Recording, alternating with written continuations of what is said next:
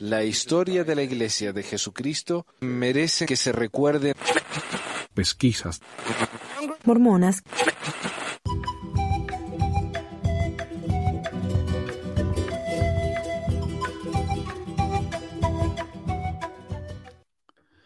Hola a todos, bienvenidos al episodio 333 de Pesquisas Mormonas. Hoy es el 19 de febrero de 2023 y ¿sabes qué estaba pensando? Que espero que duremos 333 programas más. Así podemos gustar a los fanáticos religiosos acá. Eh, quiero agradecer a todos los que nos ayudan a mantener el programa y a los grupos ¿no? del programa en pie. Adriana en WhatsApp, Reina en Facebook y por supuesto Carlos acá en los programas en vivo. Y hoy lo tenemos con nosotros, así que hoy el programa va a ser un poquito más smooth. Eh, también a nuestra señora y salvadora Becky por sus donaciones tan generosas siempre. Y quiero presentar la camisa de hoy. Tenemos una que, que acabo de hacer, que tenemos acá la foto de los medios sociales de José Smith. Tenemos Facebook, LinkedIn, Instagram y Tinder. Así que ahí va. Eh, acá Carlos me pedía una camisa. Si alguien quiere yo le hago, lo que sí me tienen que pagar el envío, pero yo se las hago, no hay ningún problema. Eh, también quiero, mencioné en WhatsApp que tenemos, bueno, tenemos ceremonia del Templo Nuevo, ¿no? cada, cada dos años parece. Eh, si alguien se anima a meterse al templo y grabar la ceremonia, mándenme un mensaje de WhatsApp porque tengo una recompensa. Eh, espero que sea una recompensa lo suficientemente generosa como para, para que valga la pena, ¿no? Eh, pero bueno, empecemos entonces con eh, los mensajes del día.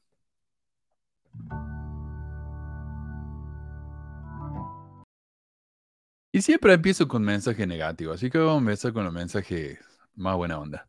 Acá nos dice, me dijo alguien por WhatsApp, dijo, Hola Manuel, recién viendo tus videos me enteré de que te divorciaste hace algún tiempo. Te cuento que yo comencé a escuchar tu programa al poco tiempo de divorciarme, en el 2019. Más o menos fue una época muy difícil para mí y tu programa me acompañó, me ayudó a sanar. La información que daba se convirtió en mi compañera. Hizo que dejara de concentrarme en lo difícil que era mi vida en ese momento y me enfocó en otras cosas. Luego llegó la pandemia y me enganché más que nunca con el programa. A pesar de todo lo que pasaba en ese momento, ya estaba mejor y ya me divertía con tu programa. Gracias por eso. Sin querer te convertiste en un compañero. Espero que todo lo de tu divorcio saliera bien. Y bueno, aunque un divorcio es muy desagradable, hay mucha vida luego de eso. En fin, gracias por todo, mano. Muchísimas gracias. Qué lindo mensaje. ¿Sabes qué? Eh, es lindo escuchar eso porque yo también siento así con los programas que escucho yo. A veces no, y uno está con una persona en el oído todo el día y uno casi como que siente que los conoce, ¿no? Eh, se convierten en una especie de amigo. Así que muchísimas gracias. Qué lindo eh, escuchar algo así. Quiero mandar acá mensaje de Firuma, que fue el primer comentario del día. Gracias, maestro. Y Soram dice, hello there. Y por supuesto, la amiga Adriana. Y hoy tengo un, eh, una noticia que me compartió acá Adriana. Y muchísimas gracias, Silvia. Mira por su generosísima donación allá desde Argentina. Creo que es, perdón. No sé leer el, dice ARS, creo que es de Argentina. Muchísimas gracias. Eh, otro mensaje también muy buena onda. Mira, acá Richard dice, eh, hace cuatro años compartí un mensaje que dice, mi papá ya fue a la iglesia y ya me tocó a mí santificar mi día de reposo.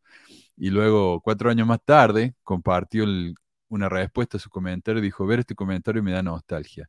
Tenía unos 14, 15 años. Menos mal que encontré este canal en ese momento pude tener una adolescencia decente y salirme de esa iglesia verdadera, entre comillas. Muchísimas gracias, Richard. Eh, y bueno, y acá pasamos ya a los, a los mensajes que más me gustan a mí. Dani Andrade dice, espero que el día del juicio final en el gran tribunal del gran Jehová, mira qué aparatoso que, te acuerdes de todo el mal que estás causando a los que te siguen a ti en tu canal. Piensas que les hablas con la verdad y ellos en su ignorancia te creen y otros, mira el lenguaje inclusivo acá, hacen tropezar a muchos que no conocen la verdad y diciendo yo también fui mormona y tal cosa, si ya no perteneces, has quedado literalmente ciega. Ahora dudas hasta que vuelvas a buscar a Dios y te arrepientas, no vas a saber cuál es la iglesia del Señor pero aquí pueden darse cuenta todos que les gusta escuchar a esta persona que se empeña en, querer hacerles creer que él descubre y hace creerles su verdad. Los que, honestamente no sé qué está diciendo. Eh, los que quieren seguir honrando a este personaje y alabándolo y así entre ustedes busquen la alabanza y la gloria del mundo, diría un verdadero profeta de Dios al escucharlo hablar a este hombre, perezcan en el infierno. Carajo. Eh, porque deben saber que todos los de la iglesia a quien este personaje critican son en verdad llamados por Dios. Me retiro para no escuchar más hablar más mentiras de esta persona. Sois libres de seguirle a quien ustedes quieran. Adiós. Yeah, qué lindo. Cómo me gusta. Este, como decimos con Marco, ¿no? Este es la- la- el sueño húmedo de los mormones, que nos hundamos todo en el infierno por hablar mal de la iglesia. Mentir. Obviamente, si le pregunto qué, qué mentira dije, no me responder. Porque ya se. Este es lo que tiran la. Acá hay el drive-by shooting, ¿no? Que pasa por el auto y dispara y salí, salía rajando. Bueno, esto es lo que hizo el tipo este. Qué lindo. Eh, y un comentario. La semana pasada yo estaba diciendo cómo cuando la iglesia estudia el Antiguo Testamento, lo estudia junto con eh, la perla de gran precio. Y Guillermo aclaró que desde el año pasado la iglesia mormona está estudiando la Biblia, ahora estudian el Nuevo Testamento y anteriormente el Antiguo Testamento, sin dejar de leer el libro de Mormón, así como Doctrina y Convenio. Y yo dije, y cuando estudian el Antiguo Testamento lo hacen en combinación con la perla de gran precio. Y me dijo, no, cada año estudian cada libro primero, el libro de Mormón, siguiente año, Doctrina y Convenio y la perla de gran precio, el tercer año, Antiguo Testamento y cuarto año, el Nuevo Testamento. Pero puede ser, pero mira, mira lo que pasa acá. Eh, por ejemplo, tenemos el manual de seminario, ¿no? Este es el manual de seminario eh, para el alumno, de Génesis a Samuel. Cuando yo busco acá, libro de Moisés, ahí está. Estos escritos incluyen el libro de Moisés, que contiene la visión, escrito de esto, bla, bla, bla. Y acá instrucciones al alumno. En Moisés 3.4 se encuentran puntos aclarados y agregados que no están en Génesis. Aunque el libro de Moisés se ha estudiado con más detalle en el curso de la Perla de Gran Precio, Religión 327, los capítulos 3 y 4 deben leerse y estudiarse junto con Génesis 3. Luego dice, en el libro de Moisés y Génesis, y en Génesis leemos que la serpiente le habla a Eva y la, y la tienta para que come el fruto. En el libro de Moisés es un poco más completo, bla, bla, bla. O sea, eh, constantemente acá en el libro de, del Antiguo Testamento encontramos referencias al libro de Moisés y al libro de Abraham. Entonces, es como que sí, se estudian juntos. Eh, y no solamente eso, en el libro de, eh, en el manual de la escuela dominical. Acá está. El manual de la escuela dominical del Antiguo Testamento, el que estuvieron en 2022, el año pasado, si te fijas el nombre de las lecciones, Moisés 1, Abraham 3. Esa es la primera lección del Antiguo Testamento. Génesis 1 y 2, Moisés 2 y 3, Abraham 4 y 5. Génesis 3, 4, Moisés 4 y 5. Génesis 5, Moisés 6. Moisés 7. Acá ya ni siquiera tienen que leer el Antiguo Testamento, lean simplemente Moisés. Génesis 11, Moisés 8. Entonces, no, se estudian juntos. Sí. Y en, en- de hecho, en la escuela dominical ni siquiera tienen un, un capítulo o un año en el que estudian la perla de gran precio porque se dan cuenta que no hace falta, lo pueden incluir con el Antiguo Testamento. A eso me refería yo. Así que gracias, sí, gracias por aclarar, pero eh, no, no, el- el- en la, en la iglesia, el Antiguo Testamento se estudia junto con la perla de gran precio. Y ya de hace rato, ¿no?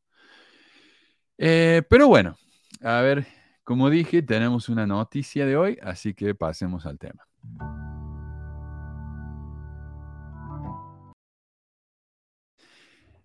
Eh, la iglesia, ah, lo tengo acá. La iglesia, como ya hablamos la semana pasada un poco, no, no hablamos la semana pasada, porque esto pasó durante la semana, creo que justo después que grabamos el programa. Eh, la, amiga Adriana me mandó esta noticia por WhatsApp y dice, la iglesia está siendo investigada por potencial fraude de impuestos. La comisión de... Uh, no me gusta tan grande perdón. No, no me gusta. Eh, la Comisión de Bolsa de Valores, SEC, está siendo, o SEC, está investigando a la Iglesia de Jesucristo de los Santos los últimos días por acusaciones de que no reveló inversiones en una cartera secreta de 100 mil millones de dólares, informó el viernes el Wall Street Journal, años después de que la Iglesia fuera acusada de eludir las normas fiscales y engañar a los donantes para crear un fondo que un líder supuestamente sugirió que podría usarse en la segunda venida de Cristo. Y ya, y ya nos reímos de esto un poco, ¿no? ¿Para qué necesitarían dólares cuando venga Cristo? O sea, ¿a quién le van a pagar con esos dólares?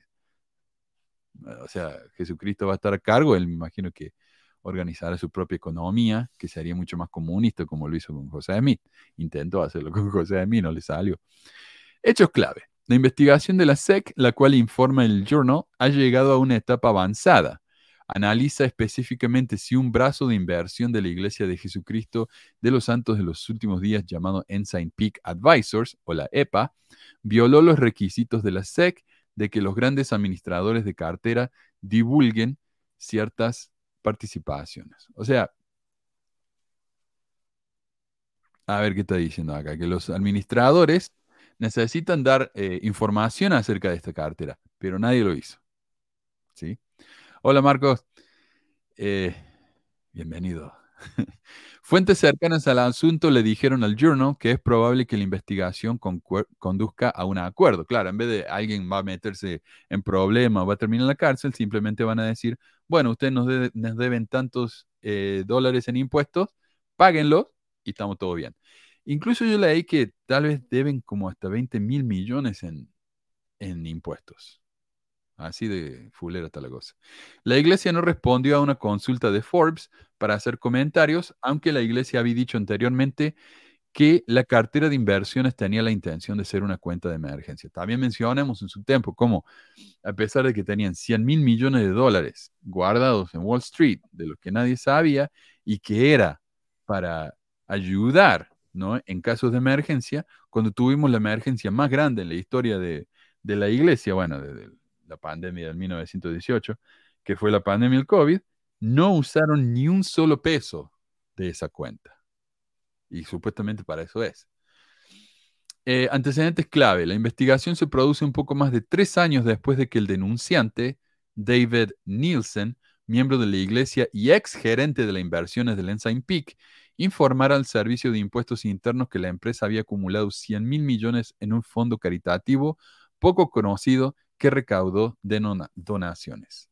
Nada de ese dinero se había gastado durante 20 años, según Nielsen, quien presentó una queja ante el servicio de impuestos. En realidad sí usaron algo de ese dinero. Se tocó dos veces.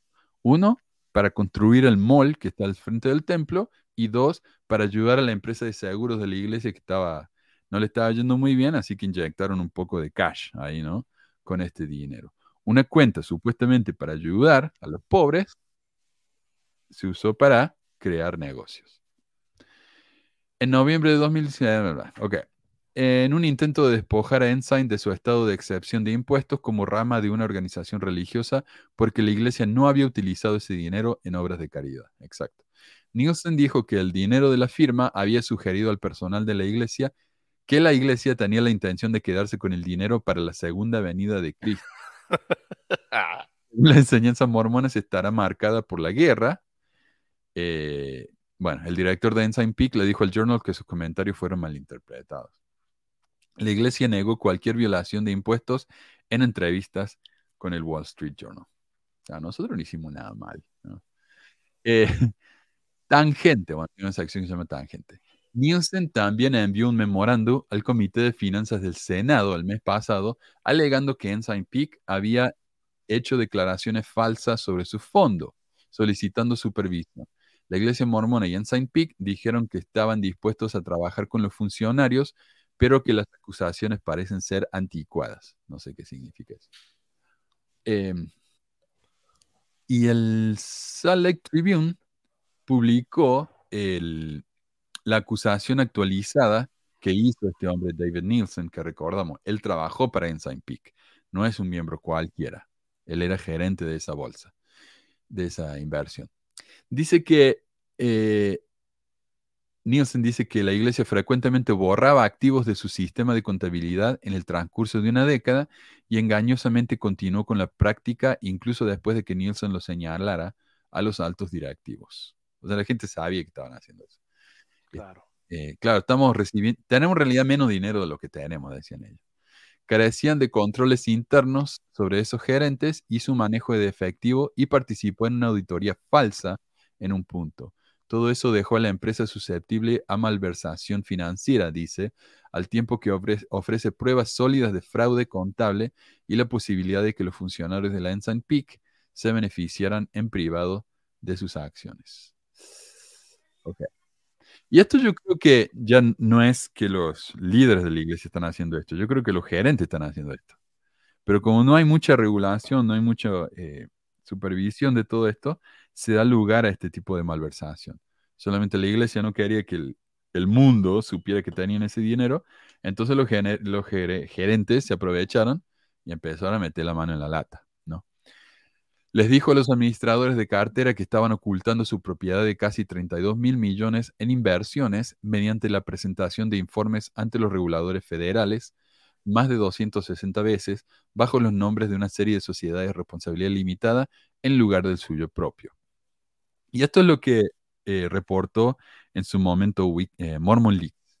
Eh, lo que ellos mostraron es que, por ejemplo, hay una empresa que se llama, qué sé yo, Pedro y Asociados. Bueno, esta cuenta está manejada por Pedro y Asociados. Y podés ir a la, a la contabilidad de Pedro y Asociados en su sitio web pedroyasociados.com.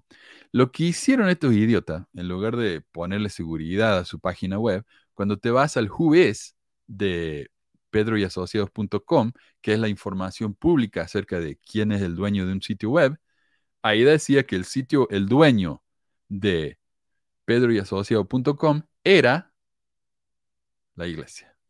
Entonces, ellos encontraron que todos estos, estos websites con nombres de, de, empresas inventadas eran en realidad todas empresas de la iglesia. Y así es como ellos tratan de esconder esos fondos y les salió muy mal, muy mal. Eh, según Nielsen, la iglesia hizo declaraciones falsas y otras no divulgaciones al, al servicio de impuestos para ocultar su gran empresa comercial, incluida su propiedad y autoridad sobre una serie de cuentas extranjeras valoradas en miles de millones. Sus acciones tomadas en total equivalen a infracciones penales, incluidos fraude, conspiración y perjuicio y evasión de impuestos. El Tribune, en su artículo, opina que la iglesia probablemente no va a sufrir ninguna consecuencia porque no está claro si el poderoso comité del Senado, a cargo de la investigación, incluyendo a su miembro minoritario de mayor rango, el senador Mike Crapo, que se llama Crapo, que es republicano de Idaho, es santo de los últimos días y por lo tanto probablemente no actuarán en la solicitud. Así que, como digo. Claro que no. Tal vez le den un, una cachetadita en la mano y listo. Eh, sí, exactamente. Esconde los fondos para no ayudar a nadie, dice. Por supuesto. Eh, y no solamente eso, sino para no tener que andar pagando impuestos. Pero también si ellos, si ellos, si ellos usan ese fondo para empezar a ayudar a la gente, el tal del gobierno va a decir, eh, ¿de dónde viene ese fondo? Y ahí van a empezar a investigar. Entonces mejor quedarse callado y no hablar de eso. Pero tal vez, tal vez este, no les hagan nada, o se arreglen por debajo del agua, como decimos en México, que algún dinero por ahí que les pasen o algo. Pero por lo menos este es como un, un comienzo, ¿no? Un comienzo para, para darle una advertencia a la iglesia de que ya no puede estar saliéndose con la suya así en esos aspectos financieros. De hecho, lo que pasó en Australia, que también lo mencionaste en otro programa tú, eh, como el pueblo, tanto, bueno, Canadá y Australia, también ya estuvieron denunciando a la iglesia por, por esas cuestiones de evasión de impuestos. Y lo de Australia me parece muy, un poco más fuerte porque eh, te hacen una gráfica donde todos los miembros de Australia, que, son pocos, donaban más que todo el mundo. 25 millones. donaban 40 millones en todo el mundo, pero en Australia solo donaban como 50. sí, sí, sí, mucho. ridículo. Ajá. O sea, y tú te quedas como, ¿cómo es posible eso? ¿Por qué? O sea, ¿los australianos mantienen la iglesia a nivel global? ¿O realmente están lavando dinero, están moviendo dinero? Y pues acá lo, lo explican en el documental muy bien. Y también un ex miembro de la iglesia que, que era este financiero, ¿no? Y hasta juez, creo que por ahí. Este, ahí lo, lo miran en el documental. Si quieren, lo voy a poner en los comentarios, voy a poner el link. Pero, pero es increíble cómo la iglesia se maneja como una corporación y no solamente como una corporación lucrativa, sino como una corporación lucrativa que evade impuestos. O sea, que su objetivo es no pagar lo que los demás sí. Y de hecho, en Utah, Manuel, eh, porque pues ahí en, los comentarios de- del, del- del- del programa de el, canal de radio de Utah, el, el KSL, KSL. KSL, cuando, cuando me, da, me da risa porque siempre que publican que la iglesia anuncia nuevo templo en tal parte, los mismos de Utah, los yutanos, yutanianos, o yutatenses, yutatenses, ellos mismos este, empiezan a comentar, mejor que paguen impuestos. O sea, Mm, mejor que, mejor que este, o- otro, otro lugar más para, para esconder los impuestos. dice. sí. Para, para ellos los templos es así. Para mí que sí. O sea, ¿qué más función puede tener eso si no están bautizando a nadie y tienen cada vez más templos? Acá pregunta Laura, saludos Manu, en el programa que comentaban de cómo se oscureció la piel, dices del albedrío y dices cómo José Smith que un ángel lo obligó a casarse, ¿dónde puedo encontrar? Eh, bien te dice, eh, bien te dice Adriana, que eso está en el ensayo de la iglesia que se llama Matrimonio Plural en Kirkland y Nauvoo. Eh, en este ensayo, acá mismo, dice, a ver, en congruencia con ese modelo, José Smith le dijo a sus colaboradores que un ángel se le había aparecido tres veces entre 1834 y 1842 y le había mandado poner en práctica el matrimonio plural, cuando él dudaba en llevarlo a cabo. Durante la tercera y última aparición, el ángel llegó con una espada desenvainada, amenazando a José Smith con destruirlo a menos que procediera a obedecer plenamente el mandamiento. Ahí se le destruyó el albedrío a José Smith. Y ahí tiene un 9, que es el de donde sacaron la referencia, la cita. Sí, sí. Eh, Pero es el mismo, la misma página de la iglesia, el mismo ensayo. No, eh, de hecho está Brian C. Health, Sí. encouraging Joseph Smith to practice polar marriage. Ujú. Eh, his- Mormon Historical Studies. Ese es un, es un periódico muy serio este. Eh, es un periódico que, en el que participan mormones y no mormones, pero es, un, es de la Universidad de Utah State, creo. Eh, así que sí, a José pues, se le obligó. se le Claro que tiene que ser serio porque la iglesia lo tomó para ser una fuente oficial, porque los ensayos son Sí. oficiales.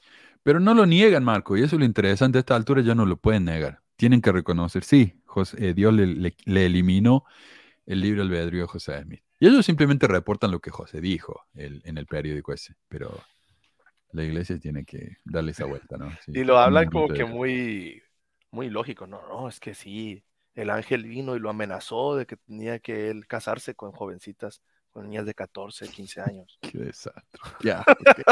O Y ¿sabes sea, qué? tenemos que hablar algún día de las esposas de Brigham Young, porque tal vez cuando terminemos las esposas de José podemos mencionar algunas, porque todo dice, mira, eh, José Smith se casó, pero no tuvo sexo, ¿ah? No tuvo sexo. Pero nadie tiene problema con que José Smith tuvo hijos como con 18 de sus esposas. que, Nadie, le, nadie le ve un problema a eso. O que, José, o que Brigham Young tenía Que esposas de Young. 15 años, 16 años. Entonces nadie le ve problema a eso. Yo no entiendo ese doble estándar. Es estúpido eso. Pero bueno, ya sé. bueno. Como si de- se hubiera acabado ahí. Como si se hubiera acabado con, con Smith, pues. Como si se Ah. hubiera acabado con Smith el problema cuando siguió. Yo no sé si es porque es el fundador o qué, pero le, eh, José Smith es intocable. El resto, sí, todos tienen pruebas, debilidades. ¿Cuál era la debilidad más grande de José Smith? Le gustaba jugar con los chicos, ¿viste? Era muy, era muy juguetón. Ah, era el No, de, de seguro en su, él dijo, reconoció que era muy débil en su juventud, hizo cosas malas. Sí, le, contestó sí, a es- su mamá es- de una manera No fuerte. quería ¿no? hacerlo de deberes, sí. No quería hacer, ajá, Bueno, todas sus Pero como digo, hablando de esposas, pasemos entonces al tema de hoy. Hoy vamos a hablar de la señora Eliza Snow, que es tal vez la esposa más famosa de José Smith fuera de... Eh, eh, y vos sabés que yo cuando empecé con esto, con las esposas olvidadas de José Smith con Joel allá en- hace mucho tiempo, en un, bueno, estábamos hablando de, yo escuché una pregunta una vez en un podcast que alguien decía, ¿puedes mencionar personajes históricos de la iglesia? Y sí, por ejemplo, por supuesto, eh, José Smith, Brigham Young, John Taylor, ¿no? Eh, eh, Lorenzo Snow, y te mencionan a varios. Y dice, bueno, mencióname a una mujer. Y ahí como que se acaba. Pueden llegar a mencionar a, a Emma Smith. A la mamá de José, que se llama la mamá de José. El nombre. Lucy. Lucy Mack. Y tal vez uno que otro conozca a Eliza Snow. Sí, Pero ahí ya no saben más nada. Por los himnos. Claro, por los himnos, sí. Eh, pero muchos ni siquiera saben que Eliza Snow fue esposa de José Smith. Y honestamente yo no lo supe hasta que empecé a leer sobre el tema. Yo tampoco, Manuel. Yo este, desconocía totalmente eso. Según yo, este, ella era una mujer muy fiel, muy cumplidora y hasta tenía como dotes poéticos, como de Ujú. poetisa, así. Pues hay varios himnos, de verdad, escritos por ella y que muy, siempre la ponían en la iglesia como un ejemplo firme de, de una mujer luch- que lucha. Pero yo desconocía totalmente que ella había estado casada o sellada con José Smith. Con José y con Brigham. Eh, curiosamente nunca utilizó el apellido de ninguno de los dos. Ella siempre fue Snow. Eh, bueno, Eliza nació el 21 de enero de 1804, hija de Oliver Snow y Rosetta Leonor Pettibone, en Beckett, Berkshire, Massachusetts. Allá por el este, ¿no? Que en esa época habían cinco estados nomás. Era Massachusetts fue el primero. La única hermana mayor de Elisa, Abigail Leonora, nació en 1801. En Ohio nacieron cinco hijos más de los Snow, incluyendo a Lorenzo, quien más tarde sería el quinto presidente de la iglesia mormona. Y yo por un tiempo pensé que tal vez eh, Elisa Snow era famosa porque era esposa de Lorenzo Snow, pero no, eran hermanos. Y era ella, de hecho, la hermana mayor. Eh, y- ok. Pero no hay, es- no hay nepotismo en la iglesia, pero no hay nepotismo. O sea, el Señor elige profetas de entre los que hay, de entre la comunidad que se conocen. Bueno, y en esa Es que época son yo los creo que- preparados. Sí, bueno, en esa época yo creo que si durabas, te hacías líder. Acá como yo trabajaba en, en- tuve un trabajo horrible como eso, call center, me decían, mira, si vos durás más de dos meses en, en un call center, te van a hacer eh, gerente. Eh, y en esa época era más o menos así, si duraba lo suficiente, te hacían líder. Eh, hola Meli, bienvenida. Hola, hola, perdón por la demora. Y yo también pensaba que eran esposos. Sí, sí, sí, bueno, el, el apellido, porque ella siempre usó ese apellido, como digo, hasta que se murió. Em, Oliver y Rosetta, los padres, eran bautistas. Y me gusta esta cita, aunque libres de fanatismo e intolerancia, decían. Como reconociendo que si va a ser bautista, tiene que ser así, fanático e intolerante. Oliver estaba involucrado en asuntos públicos y tan pronto como Elisa fue capaz, le dio trabajo de secretaria en su oficina. Y la voy a pronunciar el nombre Elisa o Eliza, dependiendo de la oración, porque a veces suena mejor uno que otro. Siendo aún una mujer joven, Elisa comenzó a publicar poemas bajo seudónimos. Elisa, a pesar de muchas oportunidades para el romance, permaneció soltera. Quizás los pretendientes potenciales se sintieron intimidados por su inteligencia educada y de mente fuerte. En 1828, los Snow escucharon predicar a Sidney Rigdon y pronto se unieron a él en el movimiento primitivista cristiano de Alexander Campbell. Que estos eran los movimientos de lo que sale el mormonismo en realidad. Eran movimientos primitivistas porque ellos pensaban que estaban restaurando la iglesia de Jesús, la iglesia primitiva. Eh, José Smith no era más que uno del, del montón, ¿no? Eh, pero me gusta esa cita, ¿no? De que ella no se puso, no se pudo casar con nadie porque tenía una mente muy fuerte, dice. O sea, ella no era así, ¿cómo se dice? Tímida, calladita, sino que hablaba lo que pensaba y eso a los hombres no les gustaba. Eh, Si no les gusta ahorita, menos en esa época. ¿No han escuchado la canción de la que canta Úrsula de la Sirenita de los hombres no les gusta si les hablas? a la- literalmente, sirenita, sí. Eh, Sí. Claro, claro. En el invierno de 1831-32, cuando Elisa tenía 27 años, claro que acá en diciembre es, es invierno, el mismo José Smith visitó a los Snow y ella decidió investigar esta nueva religión. A principios de 1835, Leonora, la hermana, visitó Kirkland, regresó con un fuerte testimonio de José Smith y el mormonismo y pronto se convirtió junto con Rosetta, la mamá.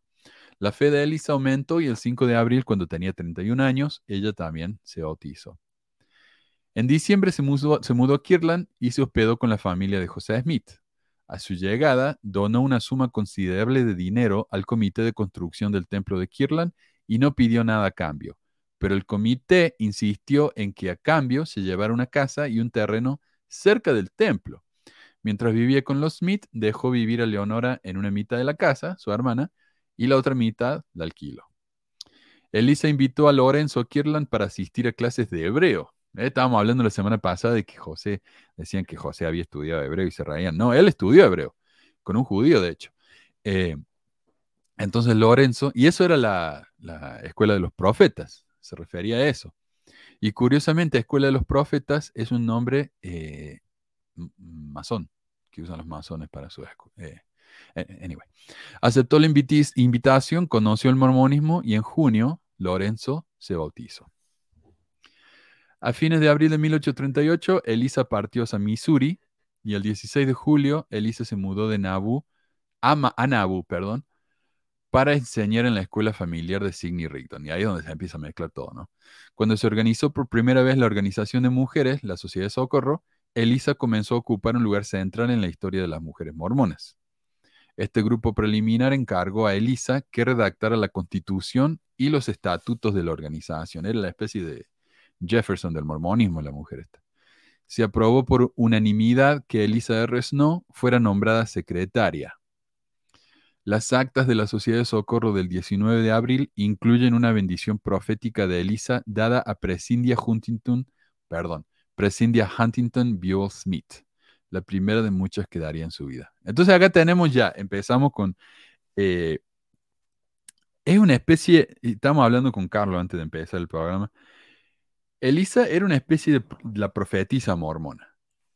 Y acá es donde tenemos la primer, el primer caso en el que ella le da una bendición de salud a una de las esposas de José, Presidia Huntington. Eh, muy interesante. Sí. Y dice, solamente fue la primera de muchas que dio en su vida. Yo recuerdo que, o sea, me, me pregunto, porque la verdad no recuerdo haber visto esto, un instituto que puede que sí, en alguna clase de historia de la iglesia, pero recuerdo que alguna vez mi tía, que es muy miembro desde muy eh, joven y hasta la fecha, este, me, me hizo un comentario así como que a lo mejor algún día las mujeres, este, volvían a tener esta facultad, ¿no? Incluso de dar bendiciones. Ella decía, en el nombre, dice, sí podemos, cuando no está tu esposo lo puedes hacer tú como en el nombre del sacerdocio de tu esposo, algo así era la idea, pero, pero pienso yo, no sé, esto jamás la iglesia va a decir, oh, sí, es como del tipo de cosas que corren entre, de boca a boca entre mormones, pero la iglesia nunca va a decir, oh, sí, es verdad. Claro. Eh, y es curioso que acá no, no aclara siempre quiénes son las esposas plurales de José. Pero bueno, es un libro acerca de las esposas plurales de José, así que se asume que uno va a leer al menos la tabla de contenido. Ah, y esto está sacado del libro In Sacred Loneliness de Todd Compton, que de hecho muchos de los apologistas de la iglesia, como el dentista ese que tiene el sitio de Joseph Smith Polygamy, él usa esta fuente y la iglesia usa la fuente del dentista ese. Así que, Brian Hells. Eh, así que está todo conectado, ¿no? Este es un, re- realmente como el libro acerca de las esposas de José. ¿Me decía? Sí, que en el, en la página de la iglesia también de, encuentras como la, la breve reseña de la historia de ella, su biografía. Y es un poco, un tanto deshonesta, porque te da toda la biografía primero, ah, y, y después te mete lo del, así como por, por encimita nada más, que era una de las esposas, ella fue una esposa plural de, de José Smith, y luego de Brigham Young. Y no ahonda mucho en el tema. Sí. Pero curiosamente dice esto, mira, dice, antes de, dec- dice, bueno, lo voy a leer tal cual para que no, no- no poner palabras de más. Dice, en una época en la que los matrimonios plurales conectaron a muchos santos de los últimos días en Mm. redes familiares superpuestas. Elisa desempeñó una función activa en varias familias. Ella fue una esposa plural de José Smith y luego de Brigham Young, aunque ella nunca llegó a tener sus propios hijos. Fue una mentora para los niños de la familia Young y forjó relaciones entre la familia Young y otras familias pioneras. ¿Cómo la ven? Exactamente dice eso, que, o sea, esto es algo, creo que único de esa época, donde dice que en una época donde los matrimonios plurales conectaron a muchos santos de los últimos días. Para empezar, eso es deshonesto, porque sabemos que no fue como muchos santos de los últimos días.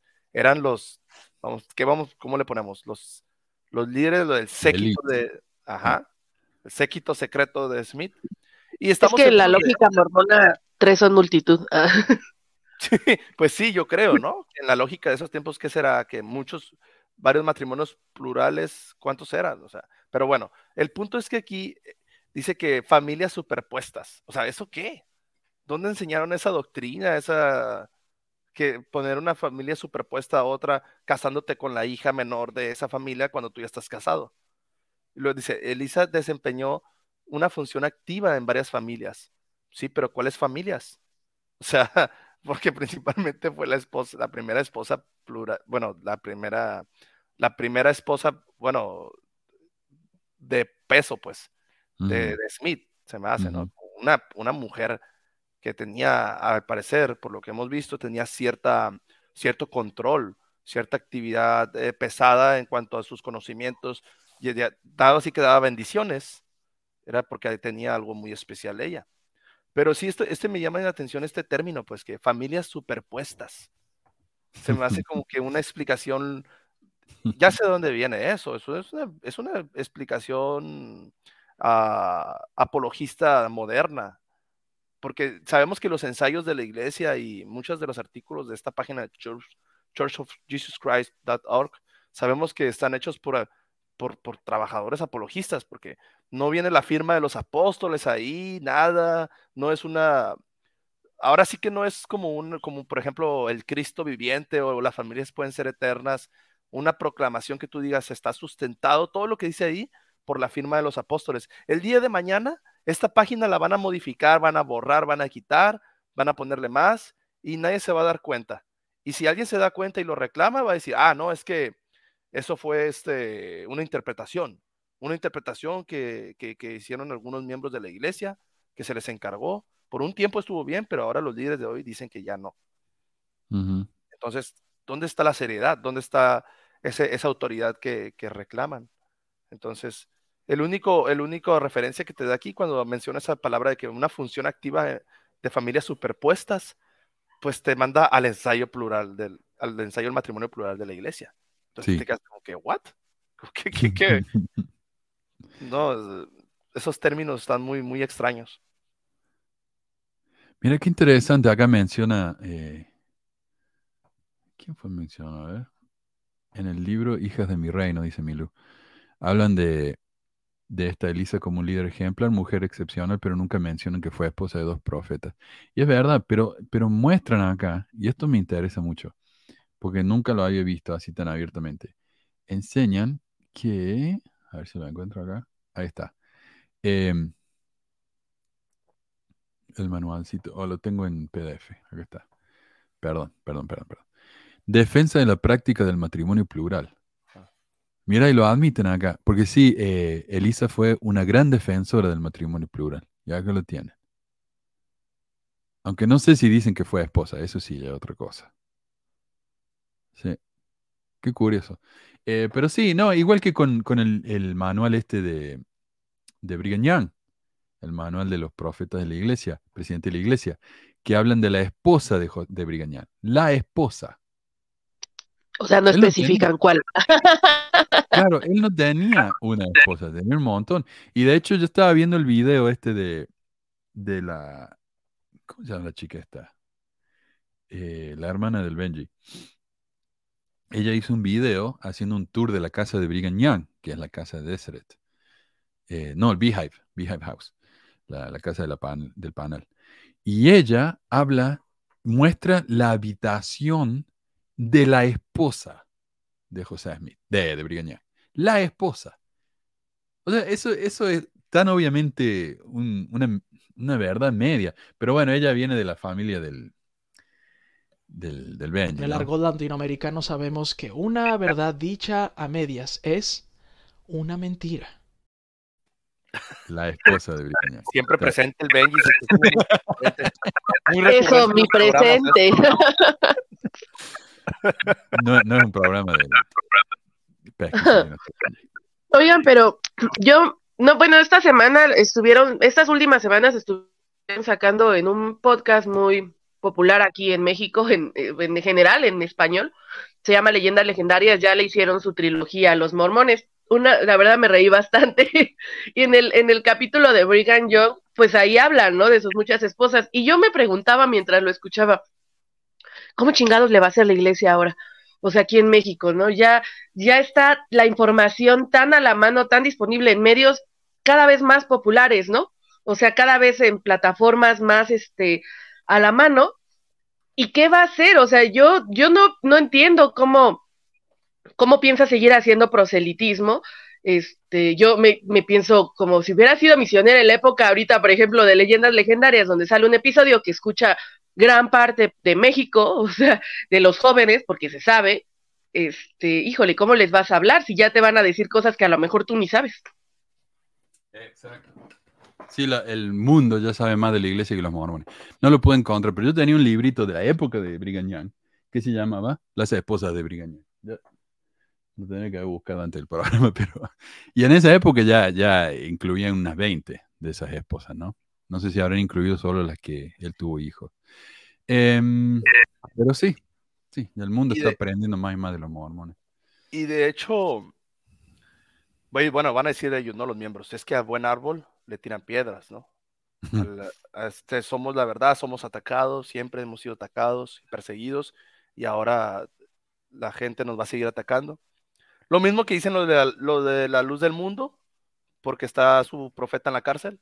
Lo mismo que dicen ellos de que somos este, atacados, el profeta está encarcelado con falsas acusaciones, Satanás nos está, eh, él nos está poniendo la trampa. Lo mismo que dicen todas las, las iglesias que pues sufren eh, contradicciones en sus, en sus religiones.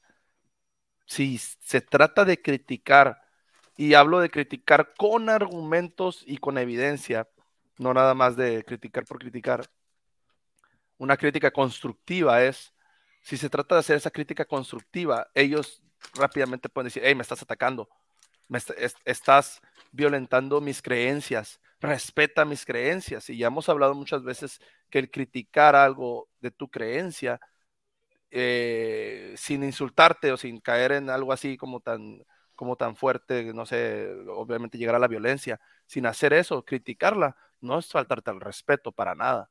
Deberías de tener, Sí, sí. deberías de tener totalmente los argumentos para defenderla. Pero aquí la iglesia se cae en cuanto a la cuestión de que es deshonesta. Por esa cuestión, en el manual de Brian Young y en el manual de, de- de Smith, no se mencionan, o sea, de hecho no se les da lugar a esas mujeres que fueron sus esposas. Mucho menos vas a decir que una de las que hizo himnos, que, que- que- que hizo muchos poemas y todo eso, era una de las esposas plurales de, de- Mm. de Smith. Sería algo muy fuerte. Es como decir que algún líder en la actualidad este, ya practica, practica la poligamia así en secreto o algo así. Es, es, es muy fuerte. Entonces, ¿qué hace la iglesia? Mejor guarda silencio y le da la responsabilidad a los miembros. Que ellos busquen y cuando se den cuenta, pues que ellos tomen decisiones. Pero en su No, te lo dicen en, por ejemplo, yo lo recuerdo en instituto, pero te lo dicen después de haberte como hipnotizado, de tal manera que como que la información no estás procesando lo que te estás te están diciendo. Claro. Claro. Bueno, dice Juan Díaz. ¿Por qué no se le apareció el ángel con la espada encendida a José para abolir, abolir la esclavitud? exacto. Exacto. Ahí está. Este librito se llama Fotos y biografías de Brigham Young y sus esposas. Este fue publicado por George Buchanan allá en el año 1900. Eh, y acá tiene varias de las esposas de, de Brigham Young. incluyendo a la señora eh, Eliza Snow, por supuesto. Ahí está. Y esta foto de Eliza Snow que usamos tanto es, es la foto que usó ella en su libro de poemas, así que eh, es como su foto oficial, ¿no? No sé por qué se me fueron todos. Preguntaban, este, preguntaban que si se selló a los dos. Pues realmente no, ¿no? Tendría que No, ser que se se selló nada más Smith. Sí, y ya después pasó a ser parte de la esposa plural terrenal de Brigham. O sea, para tener su posición de, de, de, no sé, algo de popularidad o que le ayude Brigham o que la mantenga, cosas así, pero su, su, su herencia celestial iba a estar con, con Smith, tengo entendido. Oh, sí, sí. Y de hecho, eh, bueno, ya vamos, ya vamos a seguir leyendo. Eh, Brigham Young eh, participó en el casamiento.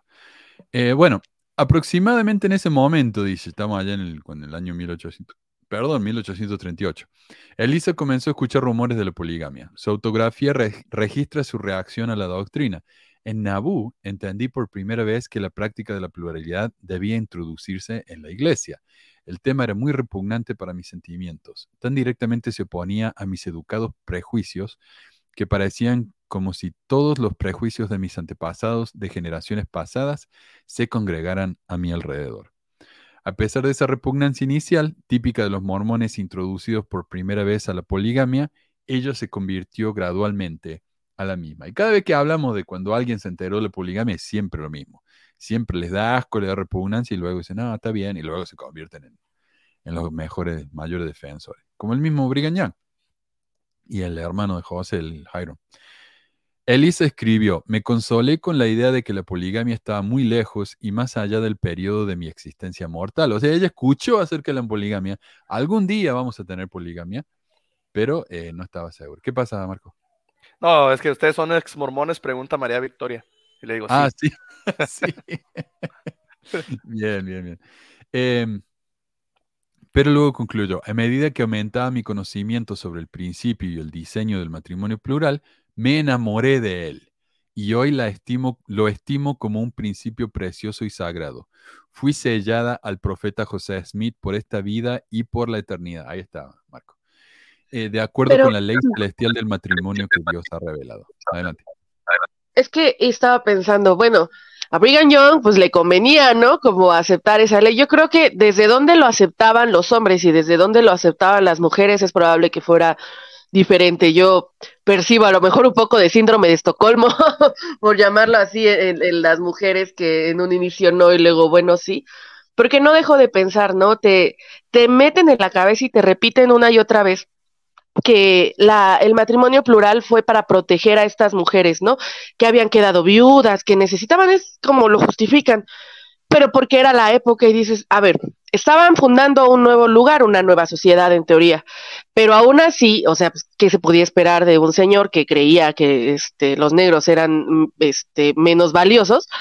Que eh, decir, para ser mujer y para estar protegida tienes que estar casada con un hombre, o sea, en una relación de subordinación. No pueden simplemente proteger a las mujeres que quedaron viudas o que quedaron en situaciones vulnerables solitas. No, no, no. O sea, te tienes que subordinar a mí porque de otra forma, olvídalo. O sea, no hay protección, ¿no? Pero incluso vimos la semana pasada como una de las esposas de, de Brigham estaba muerta de hambre. Eh, sí, sí, además era una falacia, ¿no? Porque igual podías acabar sola muerta de hambre y no más, este, él se puso una estrellita más a su número de esposas y ni te peló. Acá dice Dani, y la chica y el ángel también la amenazó, ¿por qué no sabemos de eso? Claro, el ángel lo amenazó a José, pero no a las chicas. Entonces José tuvo que ir a explicarle a las chicas que un ángel lo había amenazado a él. Entonces tenemos que creerle a José. Y muchos lo hicieron, ¿no? Eh, Claro. qué terrible. Pero si hoy en día también se le cree, bueno, hace algunos años y se sigue creyendo a personas que son así, que se creen pastores o evangélicos, así, que hacen milagros. Si hoy en día en la modernidad se les cree a esas personas, hace tantos años, 150 años atrás, 200 años, pues imagínense que la gente era más supersticiosa. Claro, y, y, está ese, ese tema de que si uno le pregunta, bueno, ¿y por qué no se me parece a mí Dios? O sea, ah, tenés que ejercer fe. No, no, no tientes a Dios pidiendo pruebas.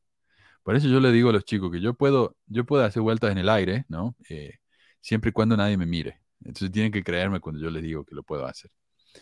Acá dice Big Man Cruz, el que traía la espada en fuego era Joe Smith. Exacto. Sí, Ay, sí, Dios, sí. sí. Em, pero acá mira, es curioso que eh, Elisa dice, me casé con José Smith de acuerdo con la ley celestial del matrimonio que Dios ha revelado. Cuando la iglesia decía la ley sempiterna, ¿no? La eh, convenio sempiterno y la ley esta, se refería a la poligamia. Después lo tuvieron que cambiar porque la poligamia ya no es, eh, no es legal, pero sempiterna significa eterno, que dura para siempre. Claro, Y la poligamia no duró para siempre. ahí está. Eh, Pero mira, el instituto sí lo siguen mencionando así, o sea que, que si es pues este que la ley sempiterna es el matrimonio plural, o sea, en instituto, mm, Mm. quizá no todos los maestros, ¿no? Pero al menos los que a mí me tocaron sí lo mencionaban. Qué bueno, qué bueno. Pues sí, a mí nunca me tocó, pero qué bueno. Eh, Pues lo que pasa es que todavía se pueden, se pueden barrer diciendo que esa ley todavía está, pero ahora se cambió la modalidad de ejercer esa ley. Por ejemplo, ahora ya nada más está es en manera celestial, ¿verdad? Si, si, si tu esposa Señor. fallece, ajá, si tu esposa fallece y, y tienes este, la oportunidad de volverte a casar y sellarte con otra mujer, pues te la llevas también, como el profeta actual, ¿verdad? Que, que su primera esposa falleció y se volvió a casar rápidamente con, la, con otra y las tendrá las dos en la nueva vida. Ah, Entonces todavía se cree en la poligamia de esa manera, obviamente. Y Mira, Marc Antoine dice, recuerdo que cuando escuchaba lo de la hoja del olivo dijeron que Elisa Snow había votado en contra de la poligamia en el concilio de los 50. Alguien, si alguien me pasa esa referencia, me, encanta- me encantaría tocarla acá en el programa, porque no lo puedo creer. Eh, uf.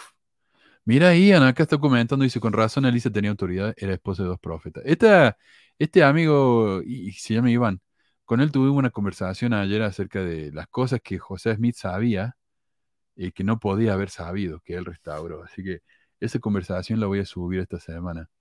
Eh, buena onda, Iván. Eh, no concuerdo con él en muchas cosas, pero bueno, al menos vino y habló conmigo y, y bueno, eso. Eh, pero bueno, esta, dice Elisa, una de las circunstancias más importantes de mi vida, nunca había tenido motivos para arrepentirme, o sea, del- de la poligamia. Y recordemos que la, la chiquita esta, eh, Kimball, Ellen Mar Kimball, también dijo, si yo hubiera sabido de qué se trataba realmente la poligamia, nunca lo hubiera aceptado. Eso dijo ella, pero más adelante dijo, no, la poligamia es lo más grande que hay, sin la poligamia no hay, no hay, no hay vida. bueno. El matrimonio tuvo lugar el 29 de junio de 1842, oficiando Brigham Young. Soy Brigham Young los casó. Elisa tenía 38 años, dos años mayor que José. Por Dios, eclipse del amor. Ahora, bueno, me, me corté el pelo y ahora me tengo que afeitar. Qué bárbaro. No, no, sin- Bueno, mientras no empiecen a pedir que salgas con corbata antes de bendecir los sacramentos, todo está bien. Estaba viendo, viste, que el Super Bowl tocó la, la chica esta Rihanna. Y, y Rihanna es la es multimil millonaria, ¿sabía? Eh, Porque tiene una línea de, de lingerie, de ropa interior. Y fui a verla. Ok. Pero fui a ver el sitio de, de ella, a ver qué tipo de ropa interior vendía. Y no, no es ropa interior normal, es tipo, viste, eh, Victoria's Secret, así, ropa sexy. Pero también tiene para los hombres. Y, y hay uno que es unas tiras que se ponen acá como un arnés. Eh, no entiendo el punto de eso, ¿viste? Pero está. Está ahí entre las cosas que vende. Ya me imagino que dentro de poco me van a empezar a pedir que parezca con eso ya el programa. Eh, pelo corto, afeitado y con un arnés de la, de la Rihanna. Con corbata, con corbata. La gente no entiende que no, no hay, no hay que comentar en la apariencia de la gente, se ve muy mal. Eh, también, posteriormente, Elisa se refirió a José Smith como mi amado esposo, la elección de mi corazón y la corona de mi vida. Según Angus Cannon, más tarde su presidente destaca, ella le dijo a Emma que Emma autorizó el matrimonio. Cannon también informó de una conversación en la que Elisa afirmó que su matrimonio con Smith tenía una dimensión sexual. Entonces sí, Ah, entonces acá nos dice José Narváez, eso de que no tuvo sexo no es creíble. Eh, no, acá está. Eh, la misma eh, Elisa le dijo a su presidente de destaca que habían tenido relación. Varias otras fuentes, desafortunadamente todas tardías, apuntan a un conflicto entre Elisa y Emma que causó esta separación de los Smith. Newell y Avery, los biógrafos de Emma, creen que Emma sintió que la poligamia de José era cosa del pasado en el momento de su explosión y que cuando descubrió la relación de Elisa con él, según este escenario, una escena violenta era inevitable. Primero, Leroy Snow, hijo de Lorenzo, conta la historia de que Emma tiró a Elisa por unas escaleras y le provocó un aborto espontáneo. Este relato ha sido visto con cierto escepticismo, pero es una historia que perdura porque es, es de novela, ¿no? De telenovela. Eh, algo pudo haber pasado entre Elisa y Emma, y Elisa pudo haber perdido un hijo. La multiplicidad de versiones inclina a suponer que detrás de ellas se esconde un auténtico incidente, pero son tan tardías y de segunda mano que uno desconfía de sus detalles. Claro, está bien, el sobrino de Elisa contó que Emma la había tirado por la escalera, pero el sobrino de Elisa en esa época era un bebé, o tal vez ni siquiera había nacido. Entonces, ¿qué tan confiable es? Eh, bueno, estamos hablando de 16 planchas perdidas ahora. Está bien. Eh, también existe la tradición de que Emma echó a Elisa de la casa violentamente. Esta historia es similar a la tradición de la expulsión de Fanny Alger de la casa de los Smith y quizás Emma también expulsó a Elisa cuando descubrió que estaba embarazada. Las hermanas Partridge ciertamente fueron expulsadas por Emma de la casa de los Smith, lo que le da a esta historia un trasfondo de eh, posibilidad. Cualquiera que sea la causa de su partida, Elisa abandonó la casa de los Smith el 11 de febrero. Las tensiones con Emma estallaron nuevamente el 21 de agosto, cuando William Clayton, según William Clayton, Emma aparentemente descubrió dos cartas de Elisa para José en su ropa y se enojó, que serían obviamente cartas de amor. Pero bueno, entonces, eh, Emma invitaba a las esposas de José Smith a su casa y después se enojaba y las echaba. Lo cual tiene sentido. O sea, yo me imagino que José la habrá tratado de convencer. Esto es un plan de Dios, Emita, qué sé yo. Eh, y Emma decía, bueno, está bien, probemos. Y cuando estaba ahí la situación era muy dura, ¿no? Y ella no la podía aceptar. Una cosa es aceptarlo en principio y otra en hecho, ¿no? Ya cuando las tenía ahí, yo creo que ya sí, obviamente no, no, le, no se aguantaba el coraje. Esto es una, una situación antigua de algo moderno, ¿no? Que pasa, que pasa hoy en día muy común, como que, fíjate que la esposa del obispo, bueno, así que ha pasado en algunos barrios, ¿no? De que la, hay, la presidencia de la sociedad de socorro, está la presidenta y, la, y, la, y, la, y su consejera. Resulta que la consejera se metió con, la, con el esposo de la presidenta y pasa, pasa en la iglesia muy seguido eso. Entonces esa historia antigua es así, me suena así, ¿no? Como que la, consejera de Emma Smith, Elisa, este, ya andaba con su esposo. Y pues a quién le iba a gustar eso? A, nada, a nadie, ¿verdad? Compartir su herencia celestial. Obviamente estamos hablando de algo, de algo muy, muy como grotesco, así como que no, y injusto, me parece injusto, porque las mujeres iban a tener que compartir su herencia celestial. Mientras que el hombre, pues él era poseedor de todo. Sí, sí. Y luego aquí que digas que abundante herencia, pues tampoco, ¿verdad? sí. Bueno, ¿te acuerdas? Ya lo mencioné la semana pasada, pero ¿te acuerdas, Meli, que cuando leímos la, la vida sempiterna, aprendimos que las mujeres en, el, en, la próxima vida van a cocinar y hacer ropa para los que se van muriendo ¿no? y entran al cielo. Oh, sí, sí, cierto, cierto. Muy preparadas estamos para ese maravilloso momento. Pues con las nuevas generaciones ni no van a poder porque ya no saben cocinar. Ah, sí, ¿no? Los hombres ahora vamos a tomar ese rol, así que mujeres, cálmense por favor. Bienvenidos, por favor, háganlo. Hemos estado esperando ese momento. Sí, yo, yo la verdad que... Bueno, yo sé cocinar sándwiches. acá dice Becky, qué terrible, yo no veneraba a Elisa Snow. Eh, honestamente, Becky, para mí Benice Snow era una mujer que hacía falta. Lamentablemente luego se hizo demasiado eh, fanática de la poligamia y yo creo que causó más daño que que lo quiso bien, ¿no? Pero eh, fue una mujer fuerte en la iglesia y ojalá tuviéramos más de esas, ¿no? Vamos a hablar, Manuel. Eh, tienes la parte donde la declaración jurada por Smith y ella, negando el matrimonio plural, Porque esto es algo muy importante. Para mí ese fue un ¿Ella punto- dijo eso? Sí, fue un punto quiebre a mí en mi fe del mormonismo, esa declaración. Cuando se le preguntaron a, a- a Smith si él estaba practicando el matrimonio plural y él hizo una declaración que no lo estaba practicando, hizo que lo firmaran varios miembros y una de las personas que firmó esa declaración jurada, eh, jurada fue Elisa R. Snow. O sea, ella Hmm. estaba firmando un documento donde negaba que estaba practicando la poligamia para defender a Smith, siendo que ella ya lo estaba haciendo con Smith.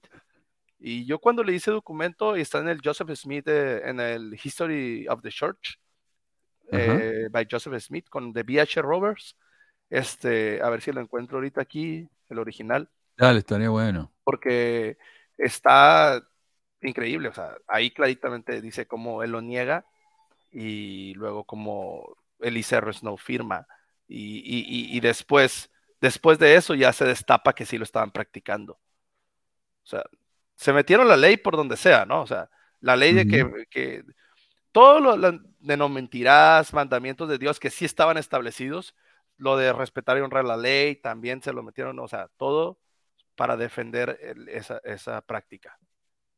Sí. Sí. Eh, pero sí, si me lo encuentro, me encontraría, me encantaría mostrarlo acá. Eh, esto es interesante. José Smith volvió a bautizar a Elisa, a Luisa Beeman, a Sarah Ali y quizás a las hermanas Partridge el 11 de mayo de 1843. Un evento que probablemente estuvo relacionado con la poligamia de alguna manera, sí, porque todas esas mujeres eran esposas de José. Eh, el, año, el segundo año de reuniones de la Sociedad de Socorro comenzó en el verano.